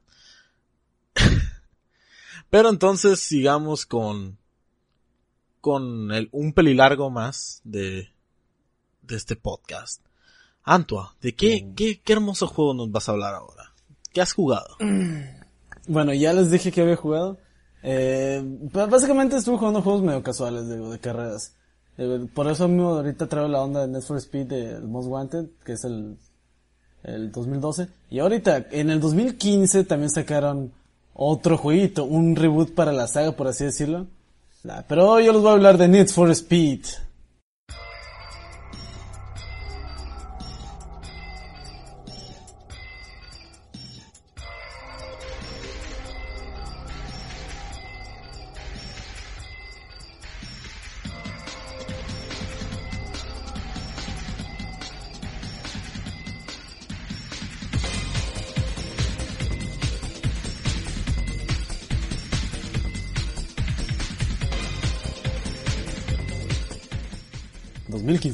Sí, bueno, este Need for Speed nada más se llama Need for Speed, así es como por el, yo les decía que es un reboot de la saga, digo, así lo manejaron. Más que nada, de la, propuesta inicial del juego era, ah, no, sí, vamos a volver a nuestras, a nuestras, este, a nuestras raíces de los jueguitos de, del Need for Speed que son más urbanos y que no es de tanta, de tanto carreras, no sé, este, como el First Street, que ya era más, ah, no, pues está el circuito y que no sé qué, ah, no, pues ch- chido. Y aquí digo, sí es, sí yo lo consideraría un Underground 3. Tiene muchísimas cosas de, del Underground 2. Ah, de hecho, bueno, ahorita voy a hablar más de eso, que de las cosas que tiene parecido y que, que es más acá. Pero el Need for Speed este 2015, como es un reboot para la saga, digo, salió para PlayStation 4, Xbox One y PC, bueno, en Origin, porque pues ya saben cómo es, son estos pendejos de EA. Este, este, este Need for Speed lo hizo Ghost, Ga- Ghost Games, eh, los mismos que hicieron el Rivals. En el Rivals también participó lo que son Criterion Games, que son los que hicieron el, el, el Need for Speed dos, eh, Most Wanted 2012. Digo, del, 2000, del 2012 sí me gustó varias cosas, que bueno, también tienen cosas tipo Burnout, que son los mismos eh, desarrolladores. Pero bueno, eso es más aparte que también no tiene mucho este jueguito ya, porque es otro desarrollador diferente, Ghost Games, que nomás tienen pues el, el Need for Speed Rivals y este. Pero este sí lo desarrollan todos ellos. Mm, Algo que llama la atención mucho del juego al iniciar es que sea un poco, mm, ¿cómo decirlo? Ah, mm, tiene mucho realismo, pero es más por los, por los brillos que tiene y la lluvia y los efectos que tiene, pero sí se ve muy bien el juego. Sí tiene buenos efectos, no sé, de cámara. A veces cuando, hay un tipo de cámara que cuando está haciendo un drift, en la cámara se te pone casi casi del lado de, de- del lado contrario donde está haciendo el drift por adentro y muy hacia abajo del carro, casi del lado izquierdo abajo, a la derecha, como será. Sí, pues no es un, jueguito de carreras, este, como todo Need for Speed no tiene casi trama y si tiene es muy mala. Casi casi podrías decir que es como la película le hicieron muy fiel, así donde sale este pinche Jesse el Pinkman. Ah, sí, güey, una, una película de Need for Speed con carreras urbanas y ya. Ah, arre, pero pues que tiene historia. No, pues ahí nomás algo levesón. Ah, a la verga. No hay que se ponerle ganas. Digo, es básicamente, el juego empieza, mm, mm, la voy a comparar un poquito como lo empiezan todos los demás, porque yo como les digo, vengo del Need for Speed Underground 2, el Most Wanted del 2005, el, y el Carbon, y el Need for Speed 2000, ¿no? Acá el Porsche, ay sí, este nadie lo jugó, solamente yo lo jugué. de, sí tiene varias cosas, este, en este Need for Speed vuelve lo que es el, llenado de nitro cuando haces truquitos, que eso lo tenía en Need for Speed Underground. De los demás yo diría que sí tiene varias cosas, pero este juego está... mm, No sé por qué, pero yo considero que está muy enfocado al drift. Es muchísimo drift porque de los. Eh, hay como, por así decirlo, ti- varios tipos de juego. Como puedes hacer tu build de tu, de tu carro. o sea, el tuning, por así decirlo, porque es más de performance. En los Need Speed pasados era nada más tuning de, de autoscoop, no sé, partes de carro y, y nada más había tres stats. eh, bueno, lo que me acuerdo, que les digo, del, del carbon para atrás. Había tres stats, top speed, acceleration y handling. De qué tan, de qué tan rápido puede llegar tu carro, qué tanta aceleración tiene de, no sé, 0 a 100, de esas mierdas. Y qué tan buen manejo tiene de handling, de qué tan bien se maneja o qué tan bien eh, reacciona el carro. Digo, eso anteriormente, pues, no sé, aquí no hay tanta, tanto, ¿cómo por así decirlo? Tanto diferencia entre los carros. No hay como que un, no hay como que escalen bien, por así decirlo, porque eh, al inicio te dan, no sé, los carros iniciales, ¿no? Pero no tienen como que mucha diferencia con un carro final, más, sino que pues, obviamente es más caro y tiene mejores stats. Pero con lo, con que tengas varias cosas desbloqueadas, no sé, de, del tuning de performance, pues ya lo puedes hacer bien y si, si te la arriesgas, pues puedes llegar a ganar, no sé, varias carreras nivel hard con un carro todo puteado. Digo, eso es un poco de lo, de lo, de las un poquitos quejas y diferencias que tiene este Need for Speed. Digo, sí se juega diferente, pero yendo un poquito más a, a cómo empieza el juego porque se me hace un poco ridículo. Ah, ah, esto- corres bien chido, güey, ¿quieres caerle a nuestra crew? Ah, arre, ah, no, pues ahí vamos ya. No, pues ve a tal lugar para que te den tu carro inicial porque inicias con un carro X. Ahí, ya, Simón, güey. Y ya te dan elegir entre tres carros que yo no vi mucha diferencia, sino que era más, no sé por qué razón. Al inicio te dan un Civic, un, creo que era un Mustang, pero viejito, no sé qué mierda. Y un Subaru, o sea, son varias cosas. Yo elegí, no sé pues cuál elegí porque no había una, una diferencia así como de tipo de carro. Como había en, en- en juegos anteriores, no sé. El, juego que diferencia más los carros para mí es el Carbon. Porque había ahí tres tipos de carros, no sé, los, los, los los exóticos y los, los carros chinos, ¿no? Porque pues, puro Mitsubishi y Nissan. Este, ándale, los toners. Que era como que los carros que dan mejor vueltita y todo. Eh, aquí no se diferencia mucho los que le digo, nada más, ah, tal carro, tal carro, tal carro tiene tal precio. Ah, arre. Pero ¿qué, qué tiene? Ah, no, pues nada más tiene stats diferentes de, ah, no, pues este carro llega a aceleración máxima tanto. Este carro top speed, eh, tanto. Digo, son cositas, son stats que no importan mucho ya para el juego, sino que la forma en que los vas a ir comprando y hacerlo tu build es este... Es casi igual que lo mismo que los Need for Speed pasados. Ah, mira, vas bloqueando este nitro, es, es un poquito mejor. Vas bloqueando este otro nitro, es mejor. Ah, este motor es mejor. Digo, aquí sí hay muchas otras partes, le metieron más, más mamada, la neta, porque ni siquiera sirve de nada. Ah, güey, son, son 20 partes de carro, este, la suspensión, porque lo principal nada más, no sé, es suspensión, transmisión, llantas, que las llantas son drift y grip, y grip, perdón. Porque es los dos tipos de juego que yo vi que, que se podía hacer en el juego, así como que drift. Ah, no, pues te puedes ir full drift. Y está muy vergas, porque el drift en este juego jala muy, muy chido y es lo que más me llamó la atención. O te puedes ir, grip, que es de que, que um, enfocándote más en no hacer drifts y, y no sé, que no se te derrape tanto el carro. Es como de los dos tipos, las dos alternativas que le di. Digo, el, el tuneo para el drift es nada más ponerle toda drift y ya. Básicamente. Y ponerle un nitro que se llene haciendo trucos. En la forma que yo vi de jugar. Yo así me lo pasé el juego y está súper bien. Porque la mayoría de las carreras son drift. Ah, mira, güey, esta carrera es un, es un sprint, pero con drift. Ah, mira, este es un circuito, pero con drift. Esta es una carrera de drift, con más drift. Y si vas en primer lugar, ganas más puntos de drift. Ah, arre. y es básicamente eso, digo, el tuneo es ponerle de un lado a otro, ya. Drift o, o grip. Eh, también vuelve mucho lo que es lo de los visuales, no sé, ponerle colorcito a tu carro, pintarle los rines, cambiarle hasta el retrovisor y las luces de, de neón. Ah, ¿te se acuerdan del Underground 2 cuando le ponías poner neón abajo de tu carro y te, te das bien placoso con Snoop Dogg con Riders of the Storm? Uh, pues aquí no se puede porque ya no hay nunca neón. Pero pues puedes tunearlo pues, casi casi como en el Carbon que le podía hacer el autoscope de ponerle tamaño de rin y todo eso. Bueno, las partes no, se la- no hay tantas partes. No hay tantas partes así como, ah, mira, este carro tiene eh, cinco spoilers. Ah, ok. Pero luego, un body kit y ya, ah, no, pues no es como los, los cuatro body kits que tenía el carro ni esto. Este, visuales, características, mm, pues básicamente sería esto, digo, se basa en, en, en for Speed pasados. El proceso del juego mm, no es un propósito como, como se acuerdan de la Blacklist del Most Wanted original del 2005 y el Carbon. Que era, ah, mira, vato, están estos culeros y pues dales en su madre y pues, valos mm, borrando de la lista. El, el Carbon era, ah, mira, eh, están estos cuatro culeros, esto, róbales el territorio por ciertas zonas como si fuera, no sé, subdivididos en un país y estados. Y ya te lo, te lo vas agandallando y vas avanzando y vas desbloqueando cosas. Aquí de que, ah, güey, están todos los carros disponibles desde el inicio. Este, tú cómprate el que quieras y te alcanza. Y es como que, ah, ok, nada más las partes, pues así son desbloqueables, ¿no? Por misiones. Total, entras una, a una, ¿cómo se llama? Una crew. Ah, güey, te la rifas. Ah, ahí te va una misión para que, para que vayas avanzando en la historia. Y te mandan a tu celular, así como que, ah, porque hay un botón para celular.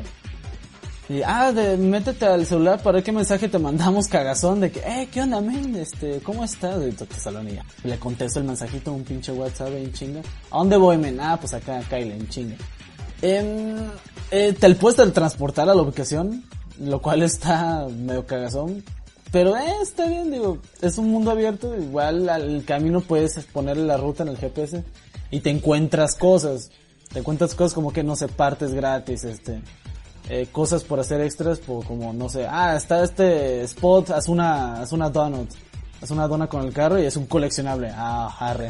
Algo que también se me vino a la mente, que también hay gasolineras para los que van a jugar el, bueno, yo lo vi en el, en el Most Wanted 2012. Las gasolineras en Mo- Most Wanted 2012 son importantes porque te reparan el carro y te refilean el nitro. Acá no sirven de nada, es nada más como, ah, güey, tu carro se ve feito, pásate por una gasolinera y pues, ya que se vea bonito, ¿no? Acá para que no te, para que no llores, porque no hay como una penalización por traer el carro puteado. Como les digo, la, la, eh, el, este, este, este Need for Speed tiene cinemáticas en, con live action, con actores así de, ah, ¿qué onda, güey? Que no sé qué, y, por, y toda, y toda la, ¿cómo se llama? Toda la, toda la cámara es un, es un, es un, es un punto de vista de, del, de tu personaje, digo, pero no es un personaje que pueda hacer, es como que un vato que ya llega y todo. Es un punto de vista de tu personaje, digo, las cinemáticas están bien hechas, pero no me gusta cómo va porque te mandan un mensaje, ah, men, ve a tal lugar. Ah, ok, voy a ir, pero me voy a teletransportar que porque me da chingo de huevo, nada más le voy a picar R1 para meterme. Y era una cinemática la que tenía que ver, que era obligatorio para seguir avanzando. Yo como que, realmente negro, necesito que me des esta cinemática que no me sirvió de nada y que no tiene ningún tras, trasfondo. Porque el juego no te explica nada de la historia, o sea, no tiene historia nada más, entras y ya, chingue su madre. O sea, no tiene lore, ay sí. O sea, sí tiene lore, pero no te lo van a explicar como porque dicen, ah, mira, está este chino porque es muy vergas haciendo drift y lo amamos todos y hasta tenemos una foto en el refri. Ah, no, sí, na, Nakai-san, no, sí, sí, su puta madre. Ah, pero hasta ahí, güey, no es como que tenga algo importante el juego. Nada más, ah, este güey fue importante por tal cosa. Ay, ya, pero no te lo explican así como, ah, güey, todos se la croman. Y ya, ¿no? Sí, sí está medio pirata, o sea, sí vas conociendo, sí te conocen los personajes y todo eso, pero no te dan un trasfondo importante, nada más es como que, ah, mira, ahí están todos los monos, güey. Y al final, eh, les digo, el juego lo acabé ayer mientras casi íbamos a grabar el podcast ayer. Y era como que las dos últimas carreras antes de acabar el juego, era, ah, mira, hay que hacer esta carrera con todos los vatos importantes que llegaron a la ciudad porque no están aquí, ah, pues tenemos que hacer eventos. Dos carreras al final de 10 minutos para que nada más se acabe con una cinemática. Ah, güey, te la rifaste bien chido, ¿no? Ah, carnal. Y al final se toman una selfie toditos para recordar el momento y se ganan los créditos. Y yo, ah, el fin, no, man. Pero otras cosas importantes que tengan que ver con, no sé, con Need for Speeds. Eh, la policía, en este juego también hay policía, es una mierda. Porque la policía te persigue, no sé, en carrera porque pues, ahí está, ¿no? Ah, Porque, siempre hay cierto spot donde va, donde va a estar la policía y si te ve pasando en chinga, eh, ah, uh, uh, uh, uh, la orilla se la orilla ya, a ver ese mi Porsche, porque ya no, te persigue tantito, con que le pises a, todo con el gatillo los pierdes en 10 segundos fácil, no te persiguen más. No era como el pinche Most Wanted que hasta el helicóptero te traían y, eh, ¿qué onda perro? Se te, se te ponía a un lado el, el helicóptero. Shh, hola de carnal, te vamos a misiliar o algo. Nah, pues casi, casi sentías la policía adentro, ¿verdad? Digo, no está mal la policía, sino que no está bien hecha como para que te siga persiguiendo. O sea, hay veces cuando te pita la policía y le picas, ah, güey, R1. Ah, ¿por qué? Porque voy a pagar la fianza. Ah, chinga tu madre y ya. Pero les digo, a mí me gustó más el juego por el drift. El drift está muy bueno en el juego y hay muchas carreras de drift y yo dije, uff, de aquí soy, uy, drifteando, pinche drift de 10.000 puntos en una esquinita nada más. Y siento muy perro. Ya fue lo que más me, me atrajo del juego y, y, el tuning más que nada porque, no sé, hay varios, hay varios carros. Digo, como digo, no está muy balanceado entre todos, pero sí me gustó mucho la jugabilidad del juego y que se viera bonito más que nada. Digo, no tanto el progreso de la historia y todo, pero digo, el drift fue lo mejor del juego, por así decirlo. Ah, y que también me gustó que te hicieran no tanto irte con el mismo carro. Y hay ciertas misiones donde te dicen, ah, güey, esta misión necesita que agarres un carro muy jodido y te la rifes. O sea, tunalo, pero que no pase de tanto horsepower el carro. No sé, menos de 200. Tú dices, ah, chinga tu madre, tengo mi Viper con 1000 horsepower, caballos de fuerza. Y ya, y me hacen comprar un nuevo carro y tunearlo. Y dices, ah, está bien para darle un poquito de variedad y que agarres más carros. Pero también está medio pirata que te regalen carros, por así decirlo. Ah, mira, güey, este, nos robamos el carro de tal don. Lo puedes comprar gratis en la tienda para que lo uses y ya. Ah, ok, me lo van a dejar por un ratito nada más. Ah, no, güey, ahí lo tienes en el garage. Ah, está bien. Ah, pero no los puedes tunear, así que es una mierda, ¿no? Así que nada más te sirve tantito como la, como la Drake Sword en Dark Souls. Y pues, básicamente serán las opiniones eh, que tenemos respecto del juego. Sí, sí se los recomendaría, digo, yo la agarré en 6 dólares en la edición deluxe no tiene mucha diferencia, nada más te regalan un carro extra. Pero sí lo recomendaría si quieren jugar no No for Speed, así que les da la, la espinita por jugarlo. Igual me hace falta jugar Rivals porque es el juego anterior. Es el juego anterior. Pero sí se los recomendaría, no sé si quieren jugar. Digo, igual nada más tiene modo multiplayer. No tiene multiplayer local como eran otros jueguitos. No sé desde cuándo dejaron de tener multiplayer local. No sabré decirles. Que son yo de Rivals. Pero no estaré muy seguro. Así que sí, amiguitos, Need for Speed, el nuevo. Está bueno, se les gusta driftear, como a mí. Y pues así. No sé qué duda tengan sobre el juego, algo, alguna aclaración. Si me voy a entender. ¿Qué les, ¿Qué les pareció? O si han jugado algunas, sus experiencias con otro Need for Speed que los quieran comparar con este. Díganme, chabones. Yo lo que noté de ese Need for Speed es que es es menos arcade, o sea, se, se enfoca más en las piezas que tienes que poner. Es como más simulador, o sea, a los tipo Project Cars. Que, que las cosas que pones en realidad importan. No son, no, no son como que tanta pendejada. Como te digo, no realmente. O sea, sí se ve como que son muchas mamás y son muchos stats. Pero es básicamente, ah, está, me compré una nueva pieza, ah, se la pongo, ah, le pongo todo. ¿Qué? ¿Desbloqueé algo nuevo? Ah, le pongo ahí. Porque te maneja piezas de carros que yo ni siquiera sé que existen, ni siquiera sé cómo se traducen en español. Y es como que, ¿para qué sirve? Ahí ya te marca nada más en verdecito. Ah, te sube el, el tope máximo de velocidad. Ah, se lo pongo. Mayor aceleración, ah, se lo pongo. Pero es que los stats no te los maneja como si fuera una barra nada más. Una barra nada más como en el carro, así que va aumentando esta maneja con números. Y se ve como que muy deep, pero es bastante fácil. O sea, no es tanto simulador como te digo, eh, sí, sí es muy arcade en cuanto al drift. Pero si no, si lo quieres un poquito más simulador de seguir la línea y la verga, pues sí te puedes poner más al, al build de, de que se agarre bien el carro, que no, que no se te colea. Ay, luego lo bajo para probarlo. Sí, bájalo, está chido.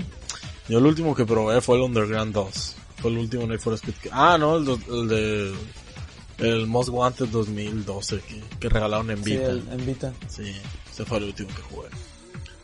Sí me gustó ese también. Está bueno. Este me gustó. A ver, Minis, alguien más, no sé, Nacho, que también a ti tú has jugado mis, mis guantes 2006 y algún otro por ahí. Sí, chavo, no, no, no, pero si en este juego no puedes pintarle los motores y ponerle neón en el, en el baúl con 10 parlantes, eso es una mierda, no, no, no. Como, como mi Underground 2, men. Le puedes poner el sonido y ya nada más se ve medio placoso ahí, ¿no?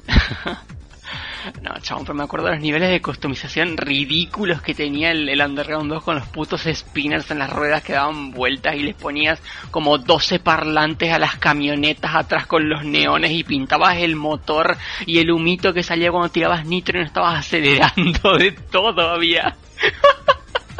Mil de diez, no en serio. Y encima tenía de la barrita esa de reputación, así que te básicamente te incitaba a que tu auto fuera una puta feria. Ay, no, no. Pero no, este juego... Super cholo, bien pinal white. Este juego no lo he jugado para nada. El que sí he jugado es el Most Wanted 2012. Es el Need for Speed más moderno que he jugado. Eh, ese no me gustó porque mm, eh, calculo yo que el principal motivo es que eh, el control ya es un poquito más digamos eh, profundo de lo que era en la época de Underground y todo eso que yo jugaba con teclado y a mí se me había roto el control justamente cuando quise bajar el, el Most Wanted 2012 porque justo lo habían regalado en Origin entonces claro que me quedaba jugar con teclado entonces sí me daba cuenta que realmente con teclado ya no podía jugar bien. Hasta el carbón yo jugué con teclado y no pasó nada, pero este ya como que me costaba. Entonces ahora tengo el control realmente, tengo incluso uno de estos que em, emulan lo que es input, así que realmente podría intentar jugarlo y podría doblar bien con un control cuyo analógico funciona bien, pero realmente no me he dado el trabajo de bajarlo. Igual por lo que contás, este es bastante diferente, así que este lo probaría la verdad, pero como empecé funciona con de eh, es comprarlo o no comprarlo, así que de momento nada. No, sí, el 2012 como eh, yo creo que te costó trabajo jugarlo porque no tiene tanto tuning. No tiene nada de tuning, no tiene, no compras nada, de hecho. De hecho no puedes comprar carros en el 2000, en el 2012. Ah, te encuentras un carro. Ah, güey, me lo encontré. Ah, pues lo agarro ya, no, me lo, me lo robo bien. Sí, bien, sí. bien acá. Eh, las carreras pues también están relacionadas que, ah, ve a tal, ah, ve a tal, ve a tal. Hasta tal misión contra el carro porque cada, cada carro ya tiene sus, sus carreras. No es como que exista cierta carrera que pueda hacer con cualquier carro. Ah, está tal carro, te lo encontraste, desbloqueale las llantas con tal carrera. Ah, te encontraste este carro, desbloquea el nitro con tal carrera. Se llama pirata, digo. El Carbon sí es más, sí es más arcade porque tiene esta mierda de, parar el tiempo y, así como que ¡fum! y lo puedes como aprovechar para dar mejor vueltas y eso. Este, este no tiene eso, pero el, drift sí lo siento que es fácil y es, y, lo puedes hacer bien si ya la tienes un poco de habilidad. Al inicio sí te cuesta porque no lo tienes tuneado ni nada, pero ya, con el tiempo ya desbloqueas cosas. Pero bueno, amiguitos, LNX Bash, ¿alguna opinión sobre juegos de carrera de este tipo? Yo no he probado Need for Speed ninguno, así que ahí sí no tengo una, una opinión muy sólida, pero sí sí lo puedo, sí puedo probar el, el que está recomendando para ver qué onda. Sí, igual, igual, igual, como les digo, Underground 2, Most Wanted 2005, Carbon y alguno de los nuevos, no sé. Ninguno de los nuevos se jugó bien. Así, como le yo del Carbon me pasé al 2012 y del 2012 a este. Yo por mi parte jugué creo que el, Under, el Underground 1. Lo bugué, atravesé el suelo, no sé cómo. y sí, eso es toda mi experiencia en Need for Speed. Pues bueno, amiguitos. Sobre todo 2000, 2015 jueguenlo a ver, a ver qué trance, ¿no? A ver si les gusta. Pues bueno, ese fue el juego de Antoas y si tienen una PC para correrlo o un Play 4 o un One, pues ahí está una una opción si les gustan los jueguitos de carrera. Pero bueno, vamos con el último con el último miembro de la noche, pero no menos importante, nuestro amigo europeo Nacho. Nacho, ¿qué juego nos vas a hablar esta noche? Este día, no sé cuándo los esté escuchando. Bueno, ya les pegué el spoiler la otra vvez, hablé de la saga Momodora y quería concluirlo con el último juego de la saga por ahora, porque justamente hoy mismo que estamos grabando se pseudo anunció el, el Momodora 5, que no sé qué va a pasar, lo mostraron con un estilo medio 3D y hubo bastante polémica, el, el borró su Twitter y todo, ¿no? hay que ver qué pasa con eso, pero bueno, como les había dicho la última vez, esta vez vamos a hablar de Momodora 4, River y Under the Moonlight.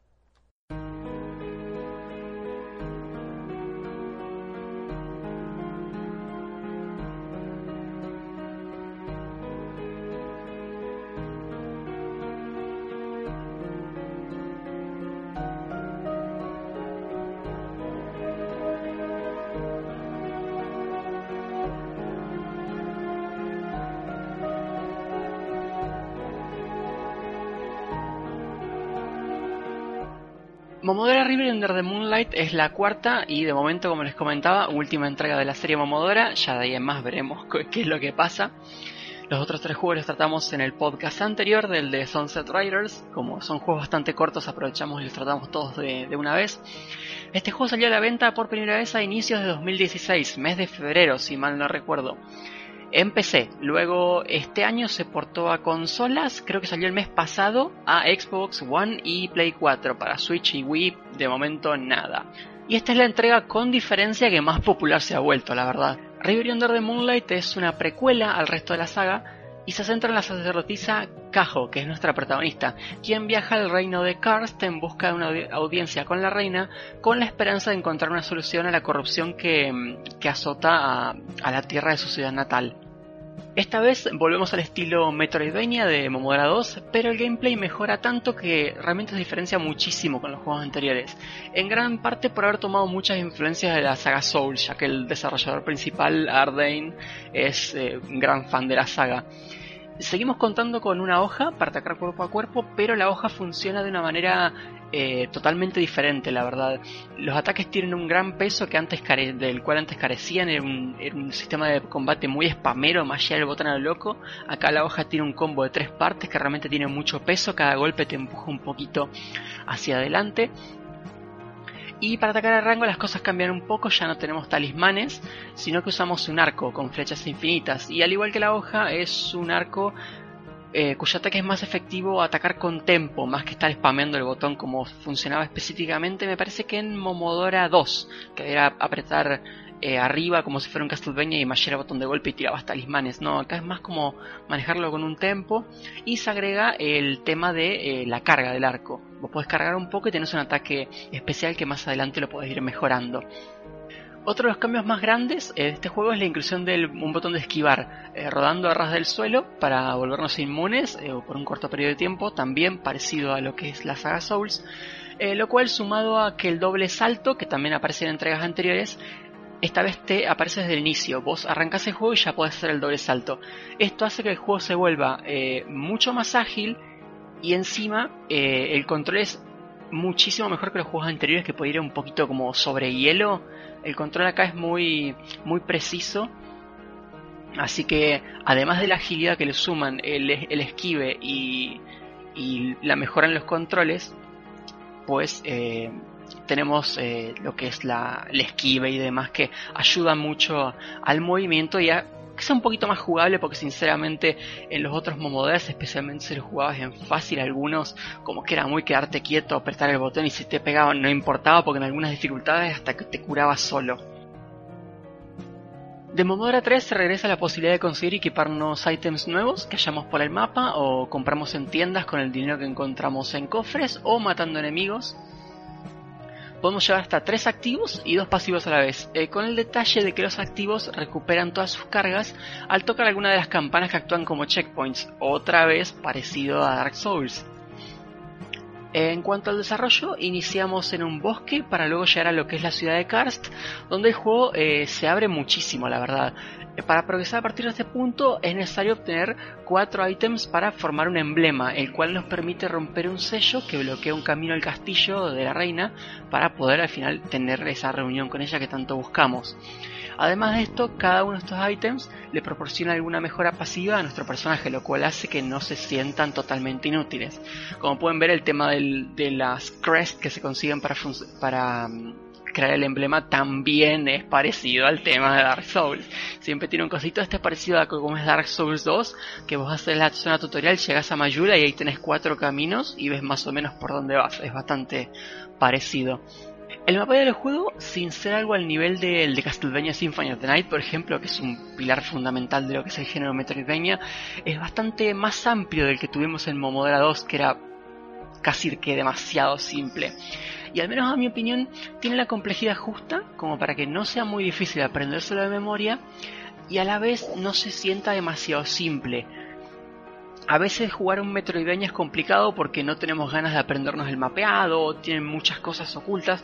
Este juego tiene, considero yo, un nivel aceptable, tiene un buen mapeado bastante amplio y a la vez no es asquerosamente complejo al punto que hoy te da paja empezarlo porque no tenés tantas ganas de, andar dando vueltas y perdiéndote. También tiene un mapa que funciona como el de Symphony of the Night y es un muy buen trabajo marcándote dónde está cada cosa. Para gran parte de las áreas, Momodora 4 muestra una estética algo más oscura que los juegos anteriores. No en todas, pero en varias zonas sí se muestran un poquito más oscuras. Y la música, sin ser nada fantástico, acompaña de una manera perfecta. No es una música que vos vas a estar tarareando, pero sí hace un muy buen trabajo acompañando a las zonas. Para incitarnos a explorar lo máximo posible, a lo largo del mapa podemos encontrar varios coleccionables, siendo los, los más importantes las mejoras de vida, que hay aproximadamente como 15, hay muchísimas, no me acuerdo si eran 13 o 17, hay varias. Era alguno de esos dos números, me parece. También podemos recolectar Ivory Box, que son como unas, eh, como son unos bichitos que apenas se ven, se ven como en un píxel eh, en la pantalla. Y la forma básicamente más fácil de encontrarlos es equiparte un ítem que te señala más o menos de manera sonora dónde están.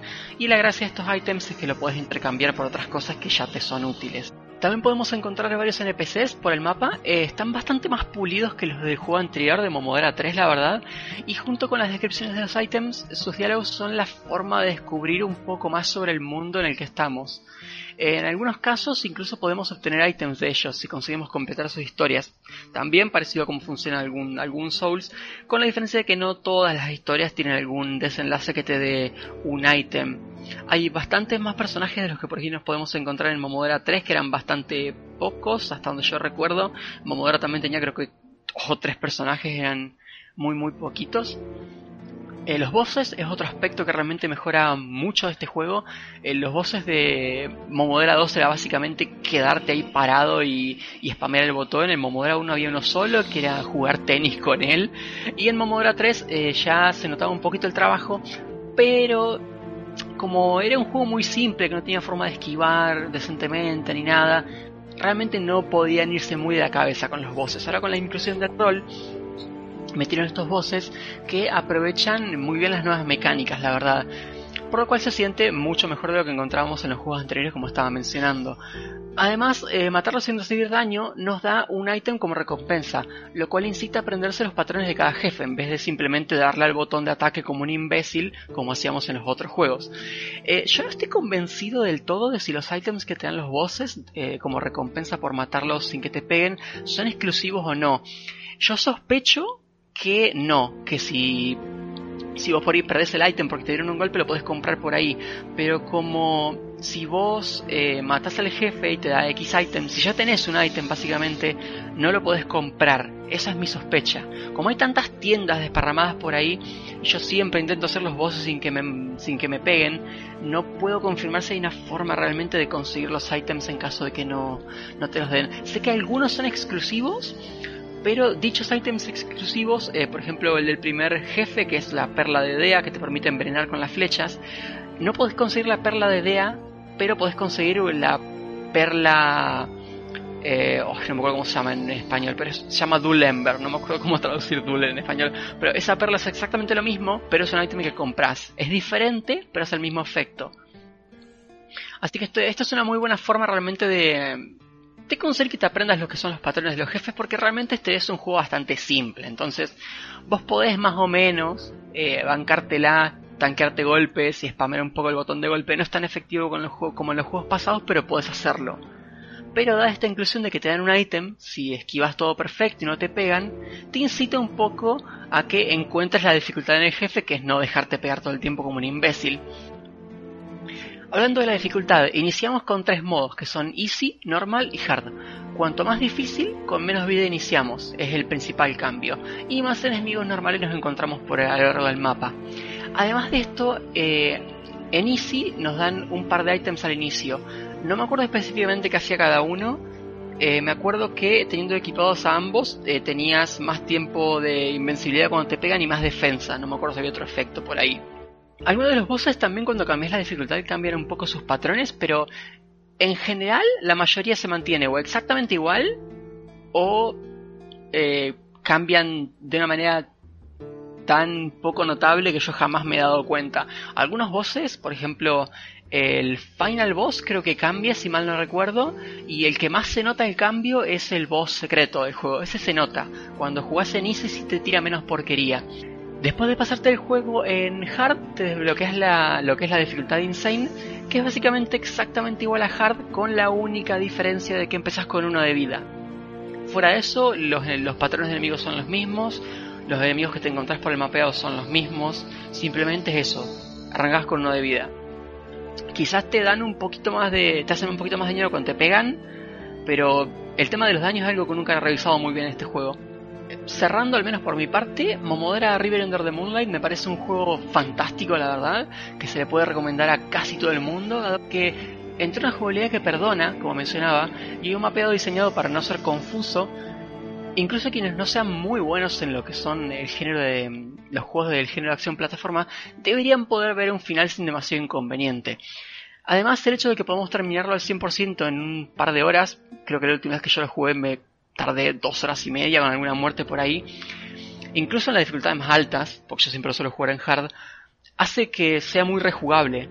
Y al final, a fin de cuentas, a menos para mi opinión, vale más un juego que quieras jugar muchas veces que un juego que dure mil horas y ya te baja volver a agarrar. Acá algunos de mis compañeros han jugado el juego, o al menos lo tienen visto porque yo siempre hablo de él y he hecho stream, así que si quieren agregar algo. Eh, yo sí lo jugué, también.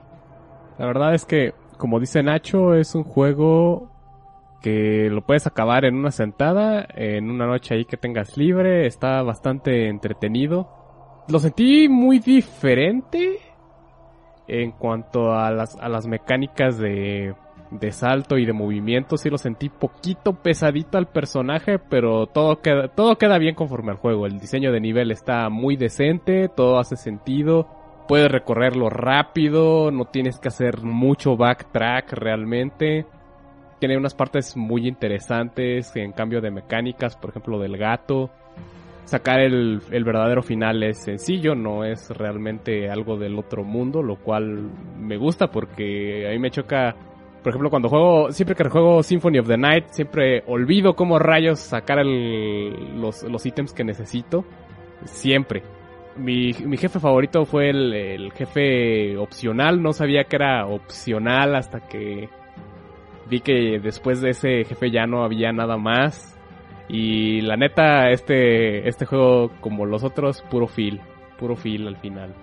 Sí, tiene los feels ahí. Tiene los feels, la verdad. Y sí, que quizás lo sentiste pesado porque los juegos anteriores eran un poco resbaladizos. Este juego yo siento que es más preciso. Entonces no tenés por ahí ese problema que me costaba mucho. No me acuerdo específicamente si era en Momodora 2, 3 o en los dos, que había, había plataformas que son esos cuadritos y me caía el vacío constantemente. Creo, creo que en el 3, porque el, 2 me parece que no tiene vacío, que simplemente te caes a, una parte más baja del mapeado, como es un Metroidvania. Bueno, Anto, a vos le jugaste un poco al River Under the Moonlight. ¿Qué tal? Eh, sí, sí lo jugué. Jugué como los primeros 20 minutos, creo, no me acuerdo. Hasta el primer boss, no recuerdo muy bien. Eh, sí me gustó bastante, sí me gustó el cambio que tuvo de, del 3 al 4, no sé, se ve un poco, se ve más, más elaborado como dices, pues ya tiene el rol y ataques diferentes y diferente pues moveset. Bueno, tiene que ser los mismos, pero sí siento que es un, un salto en el juego que, que sí evolucionó como jueguito pues acá Metroidvania, ¿verdad? Este, sí el, bueno, el que sí jugué todo pues fue el 3, este, y supongo que son casi parecidos, pero es más grande el 4, como como comentas. Digo, sí me gustó mucho el cómo se juega el 4, pero como te digo, no jugué mucho más, más allá de los primeros minutos. Por lo mismo de que no lo corría muy bien por alguna razón, no sé, mi computadora se calienta y se alenta con cualquier cosa, hasta Google Chrome, qué sé yo. Este, pues sí, eso, sí, sí me gustó mucho. Y lo seguiría jugando si lo corriera un poquito más fluido. Yo sé que no necesita nada, pero sí. Sí, se nota que, que el Momodora 4 es más o menos la misma base que Momodora 3. El tema es que el 3 eh, toma un poco lo que es la base del Momodora 1, que eran niveles lineales, y el 4 retoma lo que era el 2, que fue un Metroidvania muy simple, y pues lo, lo expande un poquito más. Y bueno, Bash y Semna, que no lo han jugado, pero me han visto y escuchado hablar del juego mil veces. Pues es chidito, yo lo quiero comprar en, en estas rebajas que vienen, si lo ponen a un buen precio me lo voy a agenciar. Porque es muy bueno. ¿Y Bash? Bueno, por mi parte, como mencionó Nacho, eh, el 1 y el 3 son más lineales. El 2 y el 4 sí son más estilos Metroidvania. A mí Momodoro empezó a interesar por el 4. Porque fue la temporada que yo estaba buscando muchos Metroidvanias que jugar. Porque me entró la ansiedad de jugar tantos Metroidvanias como yo pudiese. Me encontré el 4, vi que está un poquito cariñoso Luego vi que el 3 estaba más o menos de una oferta. es se ve muy buen Metroidvania. Está en mi lista de Metroidvanias que debo comprar. Sí, igual no está caro, ¿eh? Está a 10 dólares y lo suelen poner ahora mismo oferta. Yo lo compré en la, creo que, no sé si la primera o la segunda oferta que cayó del juego. Fue una oferta de anime del año pasado. Eh, creo que lo pagué con 20 o 30% de descuento, no recuerdo bien. Ahora mismo yo creo que como mínimo lo van a poner al, a 7 dólares, porque el precio original es 10 dólares. Consideremos que es una época en la que los indies suelen estar a como mínimo 15 dólares y es un juego que tiene mucha atención al detalle, se nota que se hizo con cariño, 10 dólares me parece muy poquito, como mencioné eh, es muy rejugable, se puede terminar en 3 horas, a mucha gente no le gusta que se termine en 3 horas, pero es tan bueno que lo van a rejugar muchas veces, son como yo. En, en un momento, eh, originalmente este juego tenía una traducción de mierda al español, pero bien de mierda el traductor original no diferenciaba bien entre hombres y mujeres. Lo que yo asumo es que el tipo eh, trabajó simplemente con el, con el TXT y realmente no lo puso en el juego. No sé si porque no tuvo tiempo o porque no tenía el juego, como sea, pero es lo más probable que haya pasado. De hecho, se enojó conmigo por decirlo en Twitter y creo que por eso no, no me llamaron para ayudarlos con la traducción, porque yo me ofrecí gratuitamente porque el juego me encanta y quería que tuviera una traducción más decente. Como quería grabar esto, para YouTube dije, bueno, yo que ya que la traducción estaba medio mala, la voy a solucionar más o menos y así me ahorro tener que incluir los subtítulos. Entonces simplemente modificaba un poco lo que es el TXT, manteniendo nombres de items y jefes en inglés, que es algo que me gusta porque generalmente no me gusta jugar en español. Y ya que estaba, contacté al, a Ardain, al developer, para comentarle el tema. Y el tipo súper agradable me llamó, estuvimos viendo temas de la traducción, pero bueno, simplemente no se concretó porque el, el traductor oficial era otra persona que como que yo no le caí muy bien, pero bueno, para que tengan una idea, me gustó lo suficiente como para ofrecer mi trabajo gratis para mejorar un poco esa traducción, por si alguien lo quería jugar en español. Aún así, les comento, ya la traducción la ha solucionado, eh, creo que está un poquito más españolizada, como ya antes tenía la ventaja de que no tenía tanto, tantos términos eh, bien españoles. Ahora creo que sí tiene un par más. Antes era un poquito más neutra la traducción, que era algo que estaba bueno. Pero aún así les digo, incluso si, si necesitan eh, la traducción en español, ahí está, está mejor. Y si no necesitan, lo pueden jugar en inglés, está escrito en un inglés muy simple. Y si, por ejemplo, ustedes por ahí manejan eh, el portugués y por alguna razón lo están escuchando, el, el dev del, del, juego es, es brasilero, así que si está, si está en portugués debe ser un buen portugués, si lo quieren chequear, seguro la traducción está perfecta. Y bueno, eso sería todo por Momodora 4. Y bueno, ahí tienen un, un juego más Metroidvania, estilo Metroidvania. Si les si les interesó Momodora con los con el podcast pasado, pues no veo por qué no no les interese probar este juego.